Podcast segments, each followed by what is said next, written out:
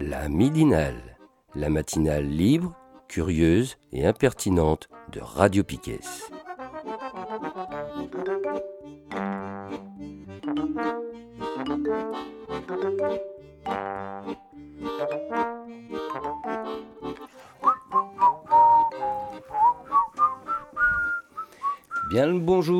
Et bienvenue dans la midinale de Radio Piquet ce 21 novembre 2022.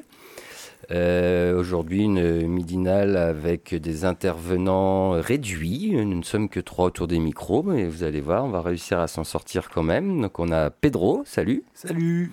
On a Kevin, salut. Et on a Seb, salut. Euh, donc on va faire les deux premières parties. On s'est dit qu'on n'allait pas forcément les nommer, même s'il y aura pas mal de revues de presse dans la première partie. Et c'est probable que dans la partie s'informer autrement, il y ait aussi un peu, il y aura un peu de s'informer autrement, puis il y aura peut-être encore un reste de revues de presse. L'actualité est tellement débordante, on ne sait même plus de quoi parler. Il y en a dans tous les sens. Faut là. Ouais, parce qu'on aurait pu parler de plein de choses, hein, euh, de l'Iran qui se met à bombarder. Euh, la communauté kurde autonome d'Irak, euh, des Turcs aussi qui ont rattaqué euh, les Kurdes encore. Les Kurdes, ils, ils, prennent cher en ce moment. Ah oui, c'est vrai qu'il y a eu un attentat. Ouais, il y a eu un attentat que les, le gouvernement turc s'est empressé d'associer au PKK, et, etc. Donc là, c'est parti pour la répression aussi. Euh, bon, bref, on ne sait plus de quoi parler. mais on a quand même d'autres sujets aussi. Ceux-là ne sont pas à mettre de côté, bien entendu. Hein. on y reviendra peut-être dans les semaines d'après, euh, en fonction de l'évolution. Euh, et c'est donc Pedro qui va commencer par nous parler de Rest in Peace euh, Pôle emploi. Oui, c'est ça. Parce que comme vous le savez tous, là au Parlement là, a été votée la réforme de. La énième. Là, la énième. Là, c'est la réforme dure. Là, c'est la modulation des droits suivant l'activité en France. Ouais, celle-là fait mal. Celle-là va faire mal. Parce qu'en gros, euh, l'idée du gouvernement, c'est de dire euh, euh, quand tout va bien, on vous baisse vos droits. Et quand tout va mal, on vous augmente vos droits, sachant que c'est l'État qui gère l'indicateur. Donc, comme tout indicateur géré par l'État, il sera toujours bien. On peut imaginer qu'ils vont pas augmenter grand-chose au niveau des droits quand tout ira mieux. Donc, bon, moi, je si tout va mieux, d'ailleurs. En fait, je vais pas trop m'attarder sur la réforme en elle-même parce que pour l'instant, je vois pas trop de lutte ni de messages syndicaux arriver. Pas. Bah, je crois que les détails, on va les avoir qu'aujourd'hui, en plus par le ministre de la Travail, du la Travail, de la Travail, du Travail, pardon. Et moi, ce qui m'a intéressé, c'est plutôt que je tombais sur un petit article de France Info là, hier, et en fait, euh, c'est plutôt les, les, on va dire les agents Pôle Emploi qui s'inquiètent de cette réforme, parce qu'ils sont en première ligne. Ils sont en première ligne, et en gros, déjà, le, vu que bon, bah, on sait tous que c'est une usine à gaz Pôle Emploi et tout ça, et que c'est très compliqué euh, suite à toutes les réformes qu'il y a eu avec euh, Sarkozy, puis Hollande, puis Macron. Donc on a bien pété un outil euh, histoire de tout débalancer au privé. Et l'externalisation de tout un tas de services aussi. Voilà, c'est ça. Bah, on a balancé beaucoup de choses au privé. Mais ça, c'était Sarkozy plus. Et donc là, ils s'inquiètent. En gros, les gens, ils, reçoivent quand même, enfin, là, ils interrogeaient quelques personnes et euh, ils reçoivent comme de plus en plus de menaces de mort. Mhm. C'est assez violent. Hein. Il y a des clairement ils reçoivent des menaces d'être brûlés vivants, de brûler les agences. Enfin c'est assez euh, c'est assez fou. Enfin après bon, faut toujours comprendre aussi qu'il y a des gens qui se retrouvent dans une misère telle ou qui ne comprennent pas vu que les, règles changent tout le temps en fait. Donc euh, ce qui se passe, c'est que ça devient un peu dur. Donc en gros, il... voilà. En gros, il disait que depuis le début de l'année 2022, il y avait eu 11 000 signalements qui ont été réalisés. Ah oui, quand même. Voilà. Et euh, donc le dernier en chiffre, c'était un jeune qui a tenté d'agresser un agent au couteau. Bon, après, on n'a pas plus de détails, je ne vais pas rentrer dans le détail parce qu'on ne sait pas trop ce qui s'est passé. Et en gros, euh, bah, tous les syndicats ils disent que, bah, les chiffres augmentent, sauf la CFDT, qui elle dit euh, non, c'est parce qu'ils n'hésitent plus à signaler. Et donc, ce qui avait un, un article intéressant aussi dans le, dans, enfin, ce qui avait d'intéressant aussi dans cet article, c'est qu'il mettait un petit chiffre euh, aussi en lumière, c'est qu'entre 2019 et 2022, les agressions liées à des radiations ont augmenté de 63% et de 57% concernant l'étude des droits. Donc en fait, comme l'étude des droits et les radiations se sont aussi vachement durcies, puisqu'on peut se faire radier de Pôle emploi maintenant très facilement et accéder à ces droits devient assez compliqué parce que comme il y a eu moult réformes qui sont passées. Bah, parce que tu disais que celle-là elle faisait mal, mais moi je trouve que la, réforme qui dit qu'il faut bon, déjà travailler 6 mois sur les 24 derniers mois au lieu de 4 mois sur les 28 derniers mois, déjà celle-là est calme. Et puis c'est surtout quel droit auquel tu accèdes quand on prend en compte euh, les périodes non travaillées euh, au milieu de tes périodes travaillées. Je veux dire, si c'est pour avoir un RSA derrière, euh, c'est quoi en fait Pôle emploi? Qu'est-ce que ça devient quoi? Euh, malheureusement, je pense que Pôle emploi, ils, eux, ils ne font. Enfin, les, je dis aussi les agents de l'institution. Hein, les agents, ils, sont en première ligne depuis des années. Et Ils mm. ne font que subir. De toute façon, ils, ont, ils héritent de portefeuilles de. Ils appellent ça des portefeules maintenant, en fait. De, gens à s'occuper. De gens à s'occuper qui sont euh, fantasmagoriques. Hein. Euh, moi, je connais quelqu'un qui a à peu près 300 personnes à suivre. Mm. Ouais, pratique. Après, ce qui serait intéressant de voir, c'est de savoir où on en est, parce qu'à la, base, en fait, ces, ces réformes-là, c'était pour euh, faire des économies, entre guillemets. Mmh. Donc, euh, et euh, je crois que c'était, on en avait parlé il y a à peu près six mois, enfin, c'était au, mmh. au, début de l'année. En fait, ils avaient déjà dépassé le chiffre de, des économies, enfin, l'objectif, l'objectif qui était, qui était souhaité, quoi.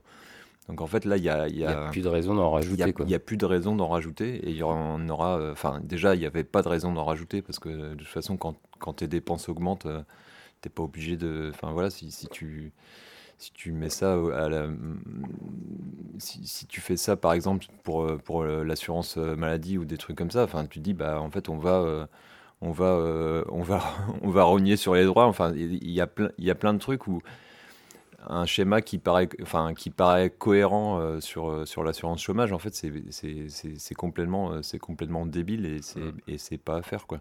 Et en plus de ça, ouais, là, là c'est c'est forcément mm. quelque chose sur lequel ils sont gagnants, quoi. Enfin, ils sont, ils sont, ils étaient déjà gagnants. je crois que c'est ils avaient déjà remboursé avec, ces mesures-là, je crois qu'ils étaient à près de plus de 50% de ce qu'ils estimaient en fait en début d'année. Donc, euh, donc voilà. Oui, le coup de, de, dire, euh, de dire euh, de justement par rapport à la, par rapport à la conjoncture, d'adapter ça, en fait, ça, ça va vraiment aucun sens. Quoi. Bah, sachant qu'en plus, enfin là, la conjoncture, on est quand même on est fin 2022, il y a une inflation de ouf. Il y a des boîtes qui disent là qu'elles vont licencier du monde parce qu'elles peuvent plus suivre.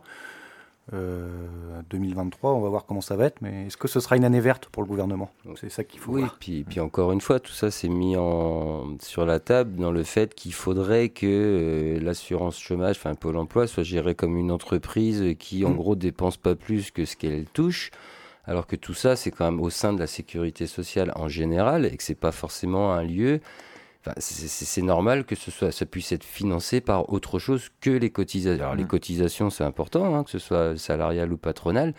Mais moi, ça me paraît des fois normal aussi que les fonds arrivent d'ailleurs. On a, on a des secteurs euh, d'activité, des secteurs publics qui ramènent plus d'argent. Bon, on a perdu euh, la Française des Jeux, c'est con, hein, parce que ça pouvait euh, servir, tu vois, à financer ce genre de mmh. trucs. Quoi. mais privé, c'est mieux. Bah oui, c'est sûr. Bah oui, maintenant on est bien conscient que tout ce que vous dépensez à la Française des Jeux, ça revient à la sécurité sociale, quoi. C'est... Mmh. Mais bon, c'est pas grave. Euh, tout, ce qu'ils enlèvent euh, au chômage, moi j'ai, touché une petite aide de la CAF là ce mois-ci, j'étais pas au courant. Il y a eu une aide exceptionnelle versée en novembre par la CAF c'est pour soutenir euh, le, pouvoir d'achat, ah. ce fameux pouvoir d'achat. Alors attention, l'aide exceptionnelle versée pour les familles les plus précaires et les plus pauvres, c'était 28 euros par foyer, auquel on rajoutait 14 euros par enfant à charge. Donc voilà, si vous, les vous êtes les heureux, heureuses bénéficiaires, parce que vous êtes pauvres de cette aide exceptionnelle, si vous avez de deux enfants, vous allez toucher 56 balles euh, ce mois de novembre euh, en plus. Ça va vous sauver la mise. Ça n'existera qu'une fois, hein, c'était que pour novembre, faut pas déconner. Ouais, ouais, mais bon, voilà, ils sont, de toute façon, ils sont un peu tendus, le gouvernement, là, sur les aides à donner. C'est un peu compliqué. Oh, bah, tendus, ils sont détendus, ils en donnent plus. Et donc, alors moi, je vais revenir comme un peu à cet article aussi, tu vois. C'est, ce qui est bien, c'est qu'en conclusion aussi, on voit l'opposition de deux politiques, puisqu'en gros, euh, la direction de Pôle emploi, voilà, on va appeler ça les gros énarques, donc le gouvernement. C'est marrant parce que quand tu lis ça, tu as l'impression d'avoir le gouvernement, enfin, tu l'impression d'avoir Darmanin qui a écrit la phrase. En gros, Pôle emploi a mis en place une politique tolérance zéro. Porter plainte à chaque agression physique, vidéoprotection dans les agences, exercice pour faire face à une intrusion armée. Bon, si le mec vient avec une calage, tu peux toujours, faire des exercices. Et, et en opposition, tu as les syndicats et le personnel qui souhaitent plutôt une augmentation des effectifs pour mieux traiter les demandes, potentiellement à faire baisser les tensions. Bah oui, parce qu'il y a un moment, c'est pas parce que tu auras fait un bunker avec euh, des caméras de surveillance partout et euh, des trucs que les gens ils seront contents. Hein. Mais on, voit où on en est. On est un peu dans la. Ils ont, la direction te dit bah, on sait qu'il y a du mécontentement, mais au lieu de réagir intelligemment, on va investir du pognon dans des vidéosurveillance, dans la sécurité. Il y avait aussi l'histoire des bracelets euh, anti-agression. C'était en septembre. Ça, c'était. quoi ça? bah, en fait, c'était équiper les conseillers qui étaient, euh, qui étaient en contact du public de, bracelets électroniques en fait, où euh, en gros, ils avaient que sur un, bouton à appuyer, et puis en fait, après, tu avais, une, avais une brigade qui débarquait. Et en fait, là, je suis retombé sur l'article, c'était 695 bracelets qui avaient été commandés en région parisienne, tu vois. Ah, quand même. Ça coûtait combien ces bracelets bah, Je sais pas, je sais pas, mais du coup, je sais pas s'ils vont généraliser le, la manip, et puis, euh, enfin, voilà. Oui, ils vont, ils vont les brancher sur les battements de leur cœur. Ils nous auront même plus appuyer, tu vois. ah, il a arrêté de battre celui-là. Peut-être envoyer quelqu'un. Mais le, pire, c'est que, c'est que toutes ces campagne-là, où tout, euh, tout, tout, ce que tu vois se passer, il y a, y a, aussi la campagne sur les agressions des, des agents publics, euh, par exemple sur Brest, là, ils font, euh, ils font des campagnes de, comme de ouf, quoi. Et en fait, tout ça, ça t'amène plus vers, du, vers de l'absence de guichet, quoi. Bah oui. C'est-à-dire que on, ça va justifier des fermetures, ça. Fermeture de fermeture d'accueil au public et toutes les démarches, toutes les démarches en ligne, quoi. Et ouais, ouais, Bah, je, suis, je suis pressé de voir à quoi ça ressemblera une, une agence pour l'emploi dans, dans deux ans, quoi. À mon avis, c'est ce que tu dis, c'est un bunker, c'est euh, un guichet avec, euh, avec des vitres, euh, des vitres par balle et puis, et, voilà. Quoi. Et des prises de rendez-vous, tu auras deux heures dans la journée pour pouvoir y aller. Quoi. Ouais. et puis un truc qui accentuera en plus la fracture numérique, puisque tous les gens qui ont des mmh. difficultés avec l'Internet et tout ça, il y en a encore beaucoup, hein, on a tendance à, le, oublier, mmh. mais il y a beaucoup de gens qui sont pas à l'aise avec les outils numériques, bah eux, ils n'auront plus que leurs yeux pour pleurer. Ouais, et puis ils seront radiés, parce que de toute façon, ils auront, comme ils ne maîtrisent pas l'outil numérique, ils n'auront pas vu les, les super mmh. D'embauche de Pôle emploi. Et donc euh, voilà, ils n'y auront pas répondu et ils seront radiés. Hmm. Donc euh, ouais, c'est, je trouvais l'article intéressant parce qu'il te mettait un peu le, quand même un ressenti des, enfin il y a quand même les agents qui ont peur, parce qu'on hmm. peut comprendre puisqu'ils sont en première ligne, hein, parce que Lénard qui est dans son bureau euh, bien au chaud, lui ça va. Et c'est cette réponse complètement dystopique entre les uns et les autres où il y en a un qui dit ouais mais vous inquiétez pas, on va bunkeriser l'agence, ça va le faire, on est bien vous serez au chaud, et les autres en face qui disent ouais mais non, ce serait au lieu de bunkeriser, euh, mettez plus de gens, et puis on répondra peut-être aux besoins aussi euh, mm. et aux questions, quoi, parce que finalement, euh, il y a beaucoup de gens qui, qui, comprennent plus les règles, vu que c'est devenu tellement compliqué. Ah bah, même les agents, des fois, ils sont perdus, quoi, quand tu leur demandes ça va être quoi mes prochains droits, il faut, je suis désolé, je vais mettre les données dans le logiciel. Mm. C'est le logiciel qui répond, donc mm. si en plus il y a un bug dans le bordel, je t'explique pas, quoi. Mais ouais, mais c'est toujours plus de sécurité, toujours, toujours, toujours. Et je sais plus ce que je voulais dire, je voulais, je voulais rebondir sur un truc, oui, sur cette loi de chômage aussi. On va voir, comme au départ, tu disais que c'était l'État qui décidait de la conjoncture économique, mais ça va être comme le fait de, de, ne pas donner accès aux droits de chômage aux personnes qui ont fait des abandons de poste. Oui. Qui ont été virés par la suite, donc quand tu es viré, tu as le droit au chômage, point barre, et de dire, bah voilà, maintenant ils, vont qualifier ces abandons de poste de légitimes ou pas, en gros, mais qui va décider de ça? C'est pareil, quoi. Ils sont où? C'est quoi les ah, indicateurs euh, Ah si, les, pour les abandons de poste légitimes, ils ont mis les critères. Il y a déjà les critères? Ouais, c'est si tu as subi du harcèlement et tout ça, mais c'est pareil, as trois... c'est par exemple, il faut que tu aies déposé une plainte pour harcèlement, que tu dis euh, que ton médecin qui a qualifié le truc comme quoi tu es en, arrêt de travail. En arrêt de travail, ça c'est très compliqué. Bon, on va faire un appel aux médecins généralistes, soutenez-nous, hein, quand on viendra vous voir pour vous dire qu'on ne veut plus aller au euh, travail parce qu'on va casser du, du, patron. Si tu veux, là, faut nous arrêter. Hein. en, plus, enfin l'abandon de poste, on en avait un peu parlé de cette mesure là. C'est en, plus c'est c'est une mesure, c'est l'arbre qui cache la forêt. C'est pour c'était pour faire plaisir aux gros droiteux du, du En fait, c'était la droite qui défendait vachement mmh. cet, amendement parce qu'ils sont persuadés que tout le monde quitte son boulot.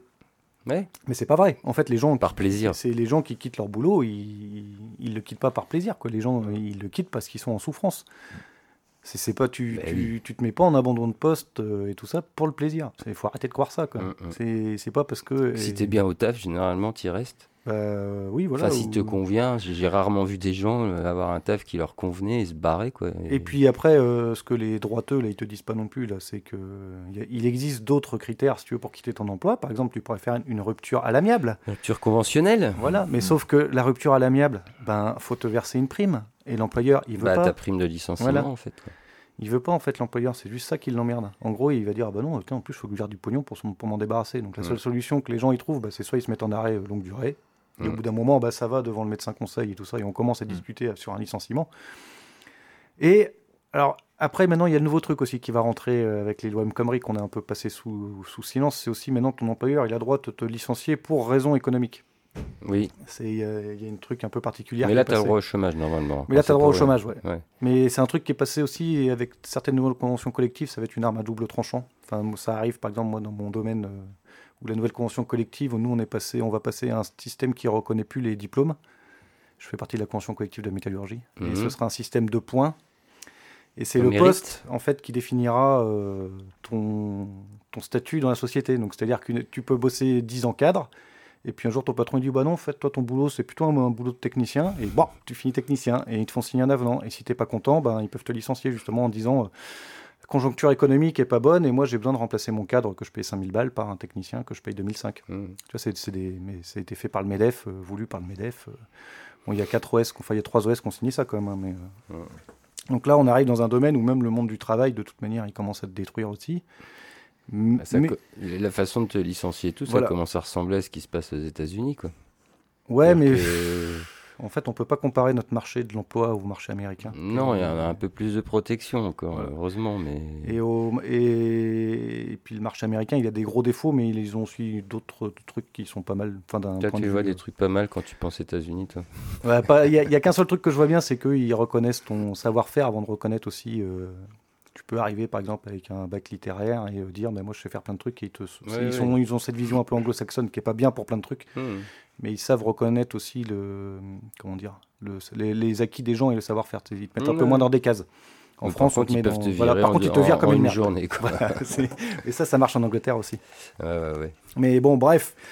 Donc ça, c'était euh, Pôle Emploi, hein, parce que voilà, on nous aime bien. Et, et on parle de la et on parle de la droite aussi, hein, parce que tu vois, au passage, on parle de cet amendement. euh, En fait, l'amendement sur les abandons de poste, c'est un amendement fait par la droite. Et salut. Et euh, On a du monde qui arrive. Cool.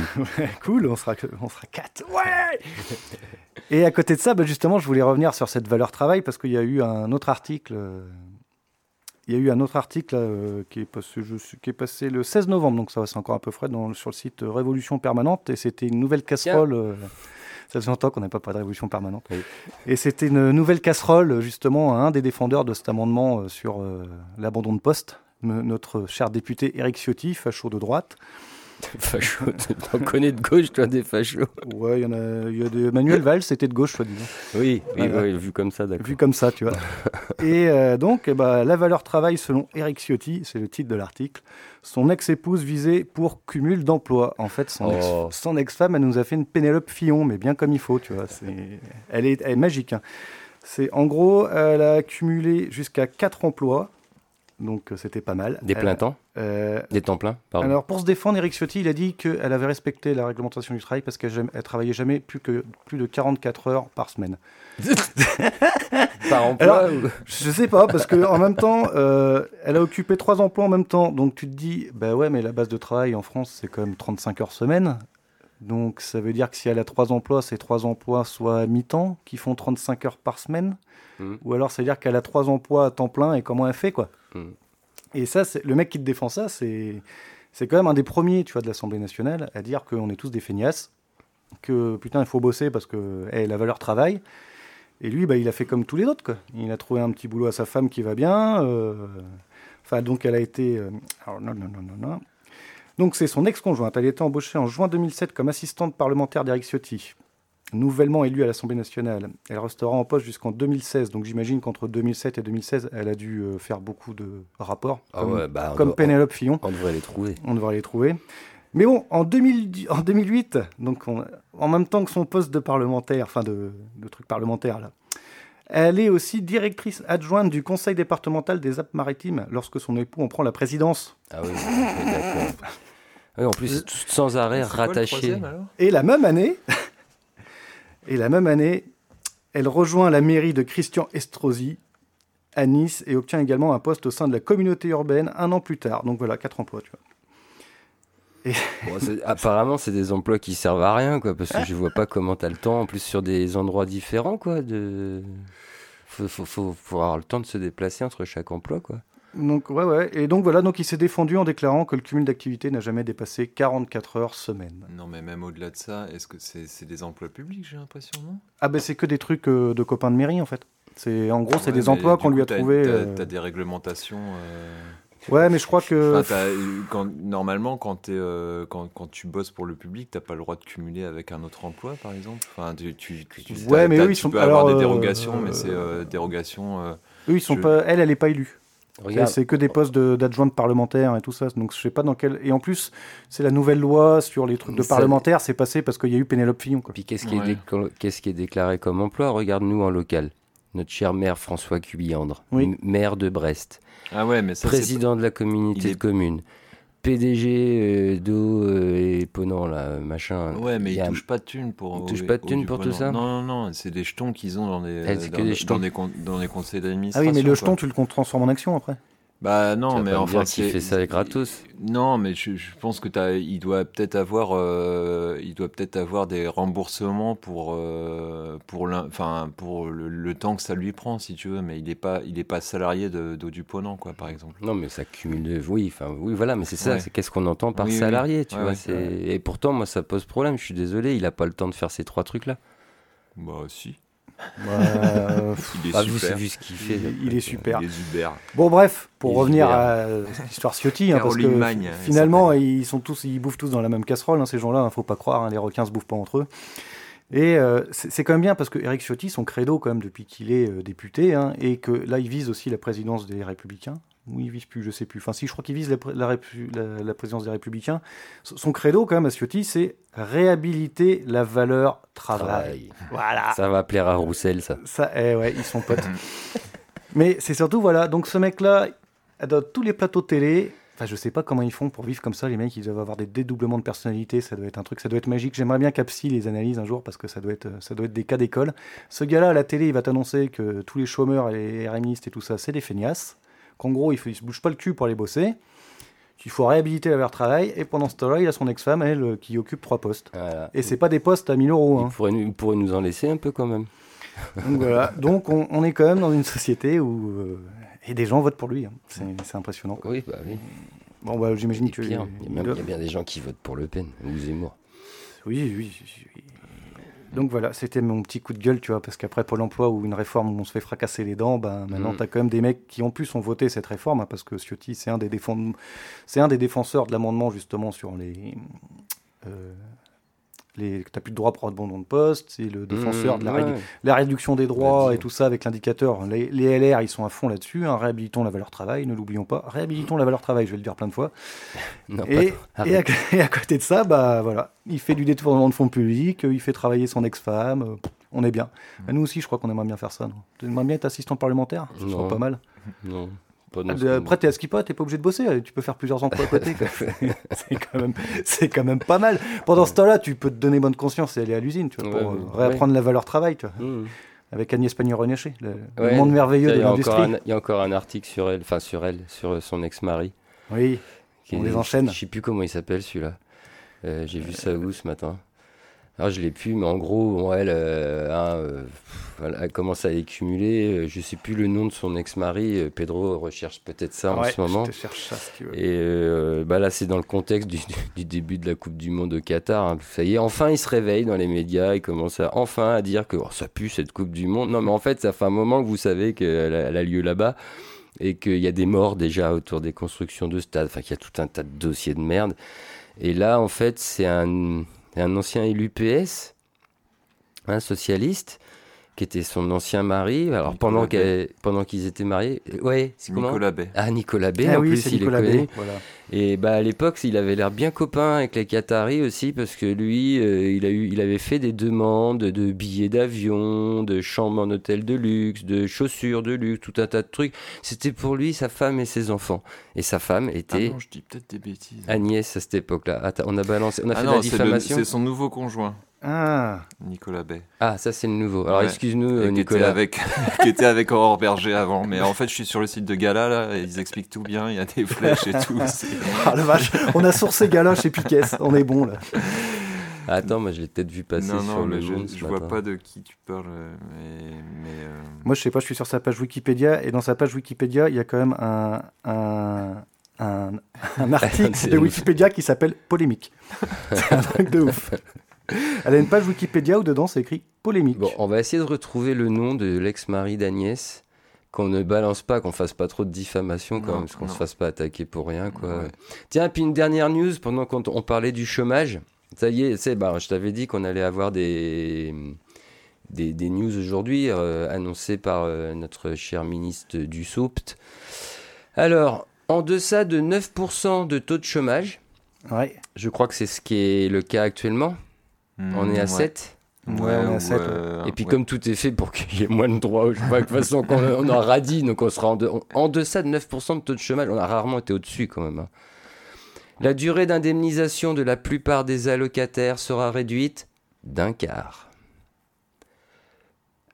Non, ne vous inquiétez pas, ça, tout va bien se passer.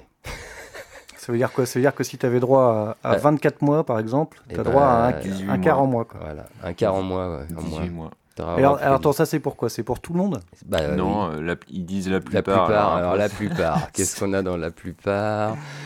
Bah, la plupart, quoi. Ça, ça va pas encourager les. Parce que tu sais, il y a leur Non, mais système de l'ARE, l'aide à la reprise de- d'entreprise et tout ça, mais les gens ils vont pas se lancer, ils sont fous. Le business mondial va s'écrouler quoi.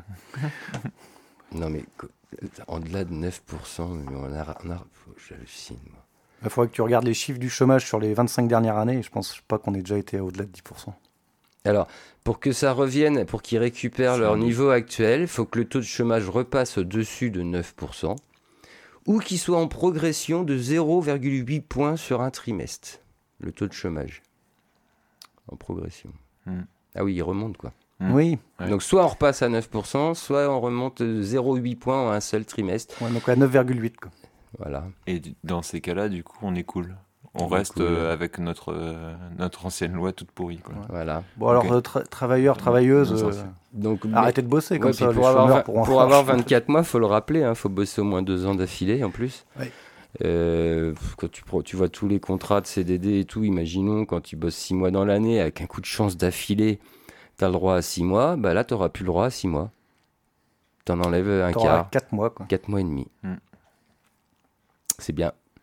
Alors moi qui étais euh, contractuel de l'éducation nationale, j'avais déjà des doutes hein, avec le calcul euh, des, droits, le nouveau calcul qui prenait en compte les jours de nous travailler. Là je crois que c'est clair, ça sert plus à rien d'aller faire ce métier. Et tous ceux qui ont des contrats précaires avec des coupures, bah voilà. Et puis du coup, bah, ça va faire des gens en moins parce qu'on on sera plus chômeurs, on sera, on sera dans la catégorie RSA.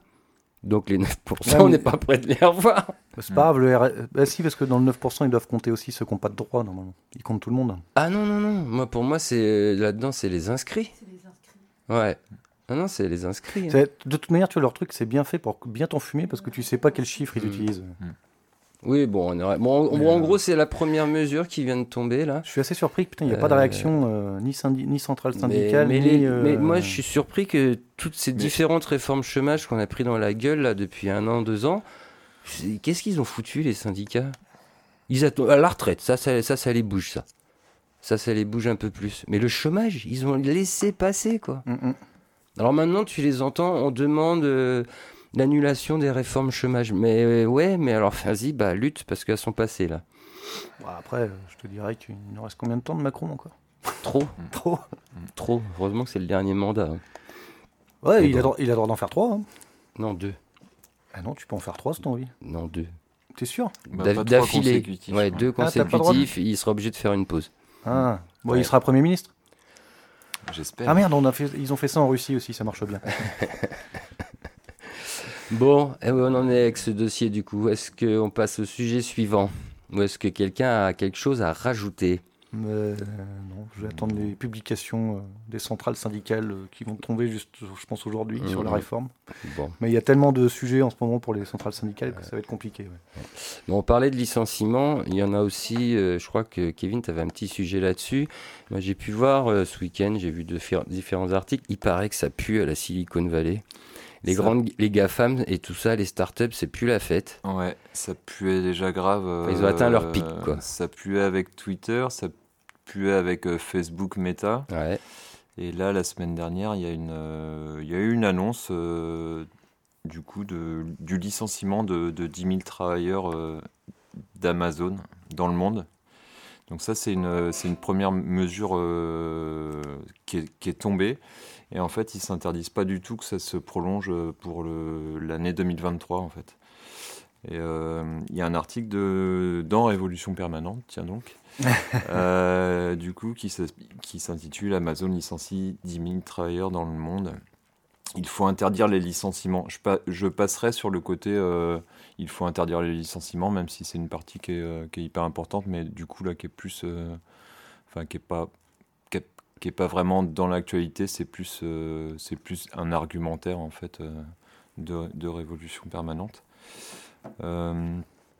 Du coup, c'était euh, lundi dernier donc, euh, que, le, que le géant euh, Amazon du multimilliardaire Jeff Bezos a annoncé prévoir un plan de licenciement historique de près de 10 000 emplois dans le monde qui rentrerait en application dès cette semaine afin de répondre à la crise économique ce, qui, ce que l'article rappelle, c'est que. Alors, moi, j'ai vu deux chiffres différents, mais je pense que c'est euh, des chiffres qui sont actualisés, et c'est ça que je trouvais un peu bizarre c'est que euh, Amazon, dans le monde, en tout cas en début d'année, employait euh, plus d'un million six cent mille personnes dans le monde. et là, il parle d'un chiffre en septembre de 1 million 540 000. Donc ça veut déjà dire que potentiellement ça, ça, a dégraissé, mais que comme euh, peut-être que c'était dans un contexte. Enfin, là, là, le truc qui choque beaucoup, c'est que ça arrive. C'est que c'est aux États. Enfin, c'est une mesure aussi qui est, euh, qui est prise aussi dans un contexte où il y a, il y a Twitter, il y a, il y a, euh, il y a Meta, il y, a, il y en aura d'autres ah bah. derrière. Je crois que j'ai entendu parler de Disney aussi qui, qui avait, euh, qui avait annoncé que ce serait un. Bah, leur plateforme de streaming n'a pas l'air très bien fonctionné. Ils ont rappelé l'ancien PDG qu'ils avaient viré en 2020. non, mais oui, bah, moi j'en ai. Hein, j'ai Twitter, tu as Meta, ça tu l'as dit. Mm. Enfin, Twitter, c'est pour d'autres raisons actuelles. Twitter, c'est pas économique. Donc il y a Amazon, il y a Netflix. Il y a Netflix aussi qui, bah voilà, encore une plateforme de streaming. Euh, il y a Snap, il y a Stripe, il y a Coinbase, il y a Robinhood, Intel, Salesforce, Lyft et Netflix. Donc ils ont tous licencié 10 à 20% de leur personnel cette année. Hmm. J'imagine qu'ils ont quand même engrangé des bénéfices records. Et eh ben, en fait, sur Amazon, là, ils donnent des chiffres. Ils ont fait des bénéfices records en 2020. En 2019, c'était euh, les bénéfices c'était 2,6 milliards de dollars et en 2020 c'était 5,2 milliards de dollars. Donc un doublement des, ah bénéfices entre 2019 et 2020. Pendant les confinements. Pendant les confinements. et du coup, ils ont, ils ont, ils ont lancé un, des gros investissements donc à hauteur de 4 milliards cette même année-là. Donc en fait, tu les, tu les, tu les enlèves, euh, enfin tu les ajoutes en fait aux 5,2 quoi. Et, euh, et, en fait, ils se sont un peu plantés quelque part quoi. Et donc euh, là, pour euh, rassurer, euh, rassurer les, actionnaires et pour... Bah, parce qu'en fait, c'est aussi, c'est aussi des, des, sociétés qui fonctionnent beaucoup sur, sur la bourse, enfin sur le... voilà, c'est toujours ces, ces machins. c'est ils fonctionnent avec un PDG on me voit pas, je fais la radio, je mets des guillemets, charismatique. Mais euh, et, ils, ont, ils payent aussi des choix stratégiques de PDG parce qu'en fait, par exemple, Mark Zuckerberg, je crois que c'est ça le mec de Facebook, qui mmh. maintenant est devenu Meta. Mmh. Il a fait des paris, euh, si tu veux, sur le métaverse et tout ça, comme ils appellent ça. C'est en train de se vautrer la gueule euh, bien comme il faut. Et en fait, il a perdu des milliards et des milliards en bourse. Et au lieu de dire que c'est un incompétent, ou que c'est un mec dangereux, ou que c'est un narcissique, et eh ben, on est en train de virer les gens quoi, qui travaillent pour lui. Quoi. Mm. Et, euh, bah, Tu vois, Facebook, moi j'ai des chiffres, par exemple, en, en, mars 2020, il y avait 48 000 employés. Mm. En, alors ça, en septembre, là, ils étaient montés à 87 000 employés. Donc, c'est quand même embauché sévère. Mais ça, c'était dû sûrement à la période de confinement, que tout était euh, enfin, de, plus à distance. Puis sûrement embauché pour euh, ce projet de, de métaverse à fond. Ouais, et puis pour tout ce qui était les services de visio et tout ça qu'ils ont et mis ben en place là, aussi. là, ils viennent d'annoncer 11 000 suppressions d'emplois. Donc tu vois, les, les 10 000 quelque part d'Amazon sur un million d'employés, c'est que dalle quoi en pourcentage. Quoi. Là, chez, chez Facebook, ça fait mal, c'est 11 000 d'un coup. Euh, Qu'est-ce qu'il y a? Un site qui est layoff.fyi qui recense les licenciements là-bas. Il y a quand même eu 24 000 suppressions d'emplois en octobre sur 72 compagnies, donc tout autour de la Silicon Valley à peu près. hein. 53 000 en novembre.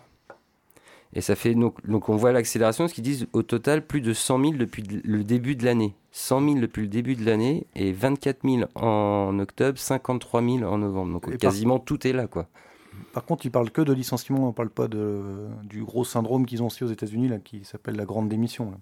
C'est que les Oui, licenciements. oui, oui. Parce qu'ils ont aussi tous leurs cadres sup qui se barrent. quoi. Ouais, bah, il y a un problème à San Francisco, apparemment, c'est ça, bah, en tout- parce qu'il y a beaucoup de boîtes aussi de la silicone qui étaient là-bas.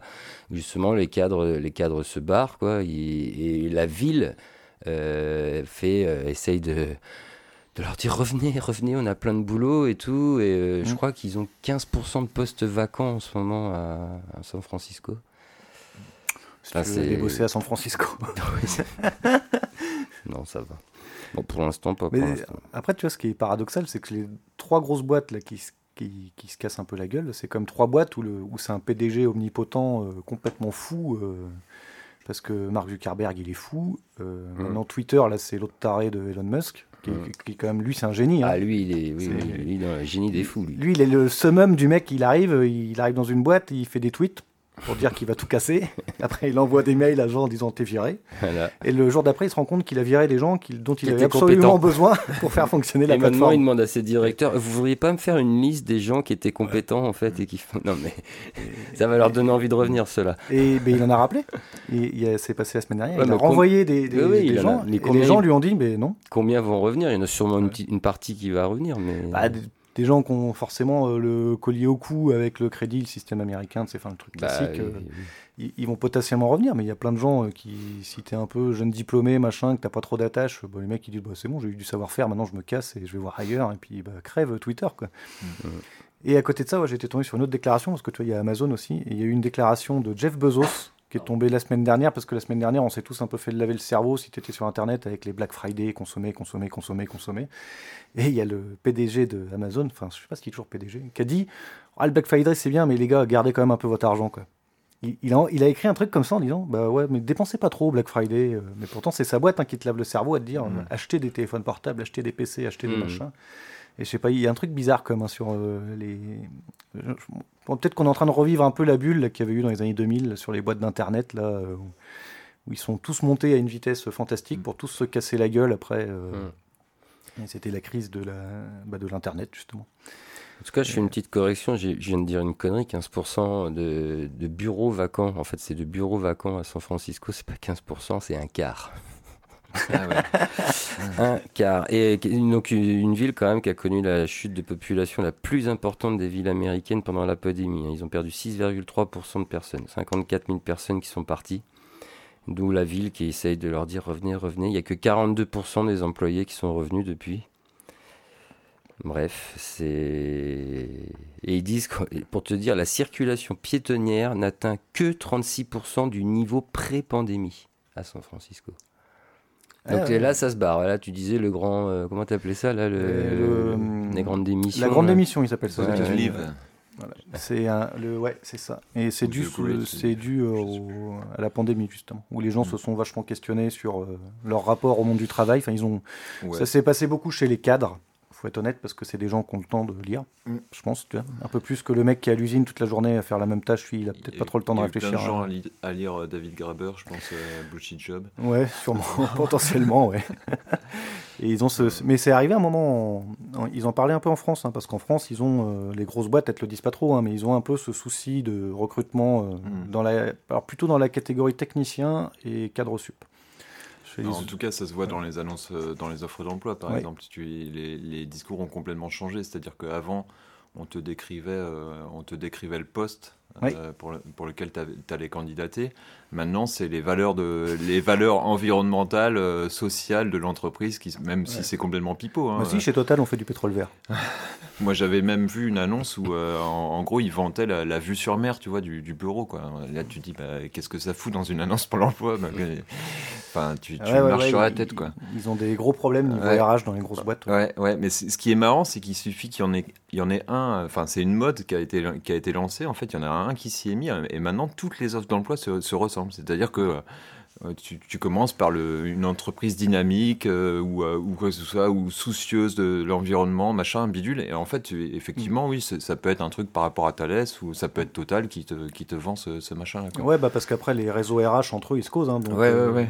Il y en a un qui a vu un truc qui, marchait, les autres, ils disent, ça marche. Mais ils sont quand même emmerdés, ouais, parce qu'ils se retrouvent ils se retrouvent, si tu veux, maintenant avec des jeunes ingés ou des jeunes diplômés euh, qui, eux, n'ont pas la même vision de l'entreprise. Ils y croient plus trop à l'entreprise toute ta vie dans la même boîte. Euh, c'est super, c'est génial. Euh, et, et qui plus peur en plus de se barrer. À une époque où, tu vois, peut-être nous, on est peut-être une génération où c'est un peu, c'était moins facile d'envisager de se barrer parce que de toute manière, on a passé notre temps à nous dire qu'on allait avoir du mal à trouver du boulot. Mmh. Et comme actuellement, ils sont plutôt dans une vague où ils trouvent du boulot facilement, ils sont formés, ils connaissent les fonctionnements des réseaux assez facilement, ils ont des réseaux qui se créent entre eux dans leurs écoles et tout ça. Et ça, les RH, enfin, je sais que, je ne vais pas trop en parler, mais moi, d'une expérience que je connais, c'est compliqué pour les RH actuellement de, recruter parce qu'eux, avec leurs vieux arguments des entreprises des années 70 de merde, là où on te dit eh, non, mais tu verras, c'est super, il y a de l'intéressement et de la participation, et pognon, pognon, pognon. Et le mec, il lui dit ouais, mais moi je m'en fous, je veux bosser 35 heures et faire 3 jours de télétravail. Et, euh, et c'est quoi sinon les avantages qu'il y a au CE Parce que bon, le reste, je m'en branle. Hein. Et ils sont un peu paumés, ouais. Mais c'est rigolo, hein. c'est, tu vois que. Ils font la gueule en ce moment. Mais ouais, mais en même temps, les, sociétés sont pilotées, à part les startups, là, où eux, ils te font rêver, euh, comme quoi, tu vois, on veut faire du baby-foot et c'est super, il y a un toboggan dans, la, mm. dans le bureau. et toutes les grosses boîtes françaises, elles sont pilotées par des mecs qui ont 80 balais enfin les, PDG des grosses boîtes, c'est pas des jeunes, hein. c'est pas mm. ils sont persuadés d'être jeunes dans leur tête, mais en, vrai, tous les mecs dans les conseils d'administration qui dictent une politique dans la boîte, ils ont 70, 60 balais, et ils sont complètement. Souvent, euh, c'est les anciens sénateurs. Voilà. Non, je bon, ils se traînent ensemble. Il, y en a quelques-uns qui ont dû être députés ou maires, ou enfin bref, ils ont eu des trucs. Et eux, ils, cette valeur, tu vois, de.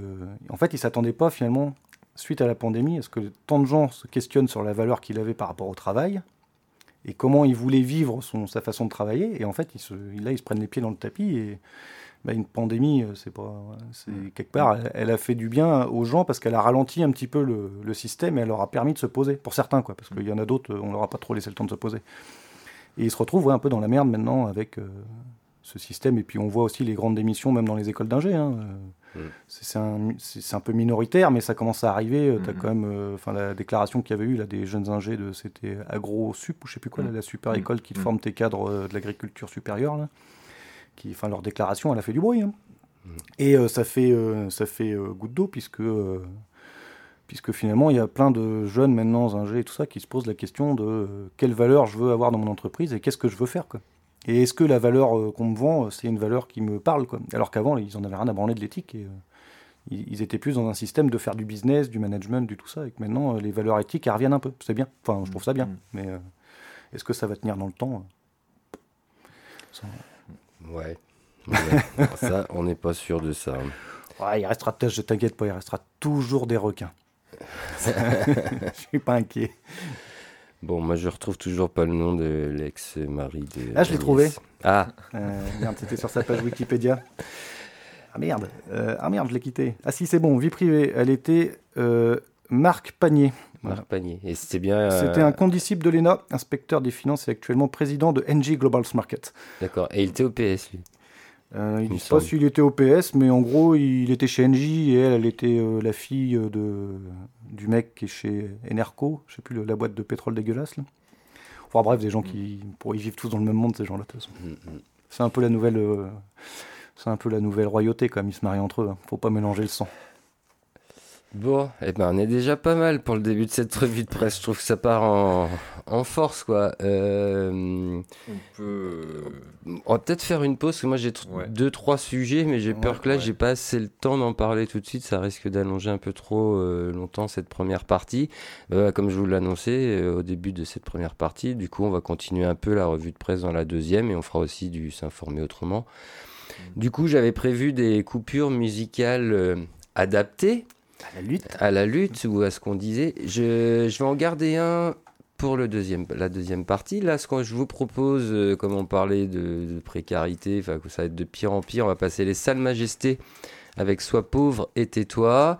Et puis en mode un peu plus vénère, pour se remonter le moral, on va passer les vulves assassines avec Godzilla 3000. Est-ce que ça vous va, vous, tout ça? Ça me va bien. ça vous va? Eh ben écoute, tu sais ce que je fais? J'envoie les salles majestés, puis nous on va faire une pause. À tout à Ça l'heure. roule. À tout à l'heure.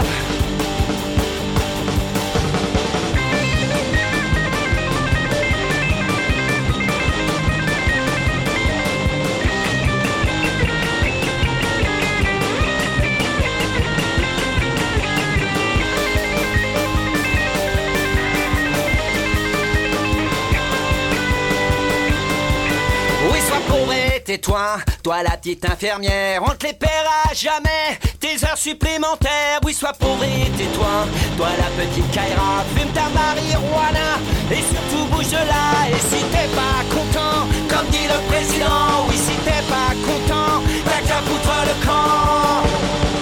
Tous les jours on galère, oui dans le RER, serré comme du bétail. On se rend au travail pendant que Nicolas fait son footing au bois.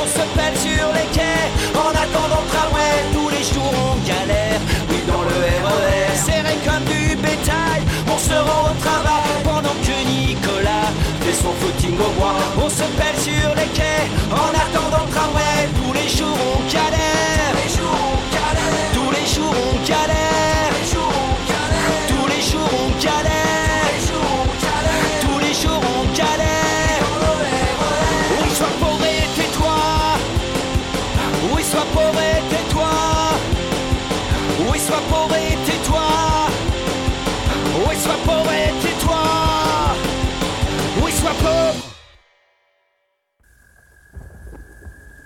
Certains me diront ça sert à quoi les gros muscles? Moi je leur réponds. Avoir des gros muscles, ça sert à faire voler les avions. Ça sert à faire décoller les fusées. Ça sert à déplacer les montagnes. Les montagnes.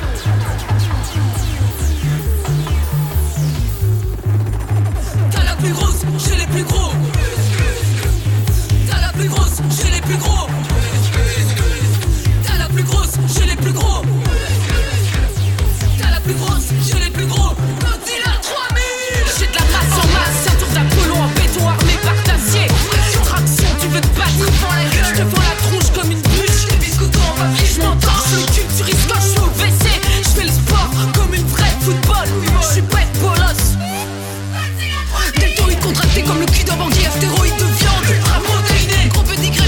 c'est moi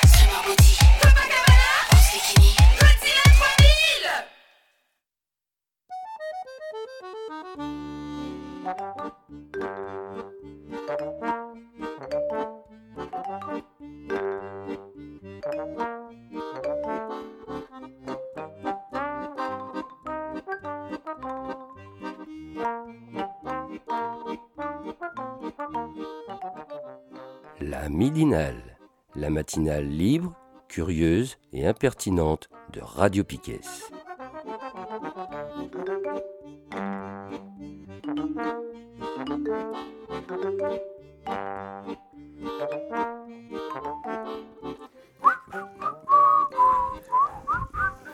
Ouais, ça caille aujourd'hui, on siffle moins bien, je trouve. hein. de retour dans la midinale de Piquet du 21 novembre 2022 pour la deuxième partie.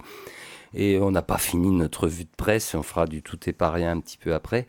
Euh, toi, tu voulais rebondir euh, pour continuer un peu sur les sujets d'avant euh, Ouais, sur Amazon, sur le numérique, tout ça, il y avait un, il y avait, euh, il y avait un, alors c'est un sociologue qui s'appelle Jean Viard, qui était invité d'une émission sur France Inter qui s'appelle Le Grand Face à Face XXL. Alors déjà rien que le nom de l'émission, ça me fait marrer. Et euh, voilà, c'est en fait ils, ils, ils font un plateau de une fois par mois, je crois, un peu partout en France, quoi. Donc là, ils étaient à Poitiers. Et puis, euh, bah, je sais pas, Seb, si tu peux passer l'extrait de, de, de, de ce petit monsieur. Mais euh, prends ton temps, machin, on, on va on Ouais, boit un petit café. Je, je l'ai, je l'ai là. Il s'appelle comme ça. C'est celui-là. Je, l'en- celui-là. je vous l'envoie tout de suite. Et en plus, la numérique est rentrée dans le monde du travail de façon passionnante, puisqu'il y a 25 à 40% des gens qui sont en télétravail. C'est ça le numérique. Et puis le numérique est rentré dans la société de la livraison, où on voit la disparition des très grandes surfaces et on se fait livrer chez soi, c'est-à-dire qu'au lieu d'aller chacun aux grandes surfaces, il y a une camionnette qui livre toute la rue. On est sur ce genre de modèle. 21 millions de Français se font livrer par Amazon, et je pense qu'Amazon réorganise le territoire d'une façon extraordinaire. Sur ces choses-là, Pas sûr que ce soit pour le meilleur. mais c'est le meilleur par rapport à quoi? Et que le meilleur par rapport aux conditions de travail dans la société Amazon, il y a des progrès à faire, je suis d'accord avec vous. Bim. En fait, j'adore la, manière de s'énerver. Tu sais, t'as l'impression d'entendre euh, bah, les plus grands, quoi. euh, genre euh, l'autre, euh, l'autre con, je sais même plus comment il s'appelle, mais Jeff en fait, Bezos des- euh, Ah non, non. non, de, de chez nous, des, des, des biens français, euh, Finkelkraut, je pense à Finkelkraut par- Finkelkraut. par- particulièrement. Tu sais, où il suffit que tu aies une petite question, tu sais, mais vraiment anodine, et puis le mec, il sait tout de suite, il monte sur ses grands chevaux. Bah, euh, non, mais euh, laissez-moi parler. bah oui, Ouais, enfin, t'as la parole pendant une heure et demie, euh, tu vois. Ça s'appelle la technique Pascal Pro. Ouais, c'est ça. Et donc ce, ce petit monsieur là, euh, du coup, il est, euh, alors il a soutenu Ségolène Royal euh, au moment de sa candidature. C'était en quoi En 2012, 2000, je sais plus. C'était Et puis, Sarkozy Ouais. Et Mm. puis il s'est euh, vite fait rallier à, à, à- à Manu. Donc euh, il s'est présenté euh, sous l'étiquette LREM il s'est pris une grosse tôle euh, aux dernières élections. Ça, fait bien plaisir. Et en fait, il est, assez, puissant parce que il, déclarait, il déclarait notamment, donc ça c'était l'année dernière à peu près à cette période-là en, novembre. Nous ne nous, alors en fait lui il a sorti un bouquin là, là, il était invité pour un bouquin qui, s'appelle euh, La révolution que l'on attendait est arrivée le réenchantement du territoire donc on l'a vu parler du territoire euh, qui, est- Ouais. qui est vachement bien bien organisé maintenant pas avec l'arrivée d'Amazon tout ça Gros entrepôts partout. voilà. Et, euh, et dans ce truc-là, il disait, euh, il était interviewé, il disait, nous ne sommes, nous ne nous sommes jamais autant parlé que pendant cette pandémie. Il faut cesser de vendre du tragique pour enrichir les médias. Nous avons gagné 20 ans d'espérance de vie depuis 1945. Une femme qui prend sa retraite aujourd'hui a 29 ans devant elle. Il faut aussi savoir raconter cela.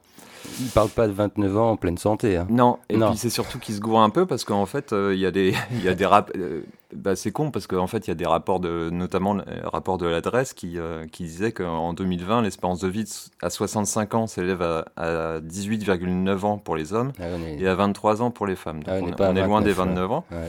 Et, euh, et sans, inca- sans incapacité à 65 ans, euh, enfin à 65 ans, euh, l'espérance de vie euh, sans incapacité, c'est de 10,6 ans pour les hommes et de 12,1 pour les femmes. Et on rappelle au passage à- à- au monsieur là qu'il y a toujours une inégalité, donc ça je suis, je suis allé vérifier. euh, le- le- L'âge moyen pour, euh, de départ à la retraite, c'est euh, 63,2 ans pour les femmes et 62,7 pour les hommes. Voilà. Donc c'était juste une manière de, tacler ce, Ce monsieur. ce, ce monsieur là qui est voilà. Qui, Mais il réenchante le monde. Ouais, il réenchante le monde et puis il faut pas qu'on voit tout tout noir non plus parce qu'il y a quand même des belles choses qui se font. Voilà. Et, euh, bah, il a dit euh, ça, c'était vraiment euh, au milieu d'un tas d'autres conneries, mais je trouvais ce, ce passage-là sur Amazon qui qui qui, re-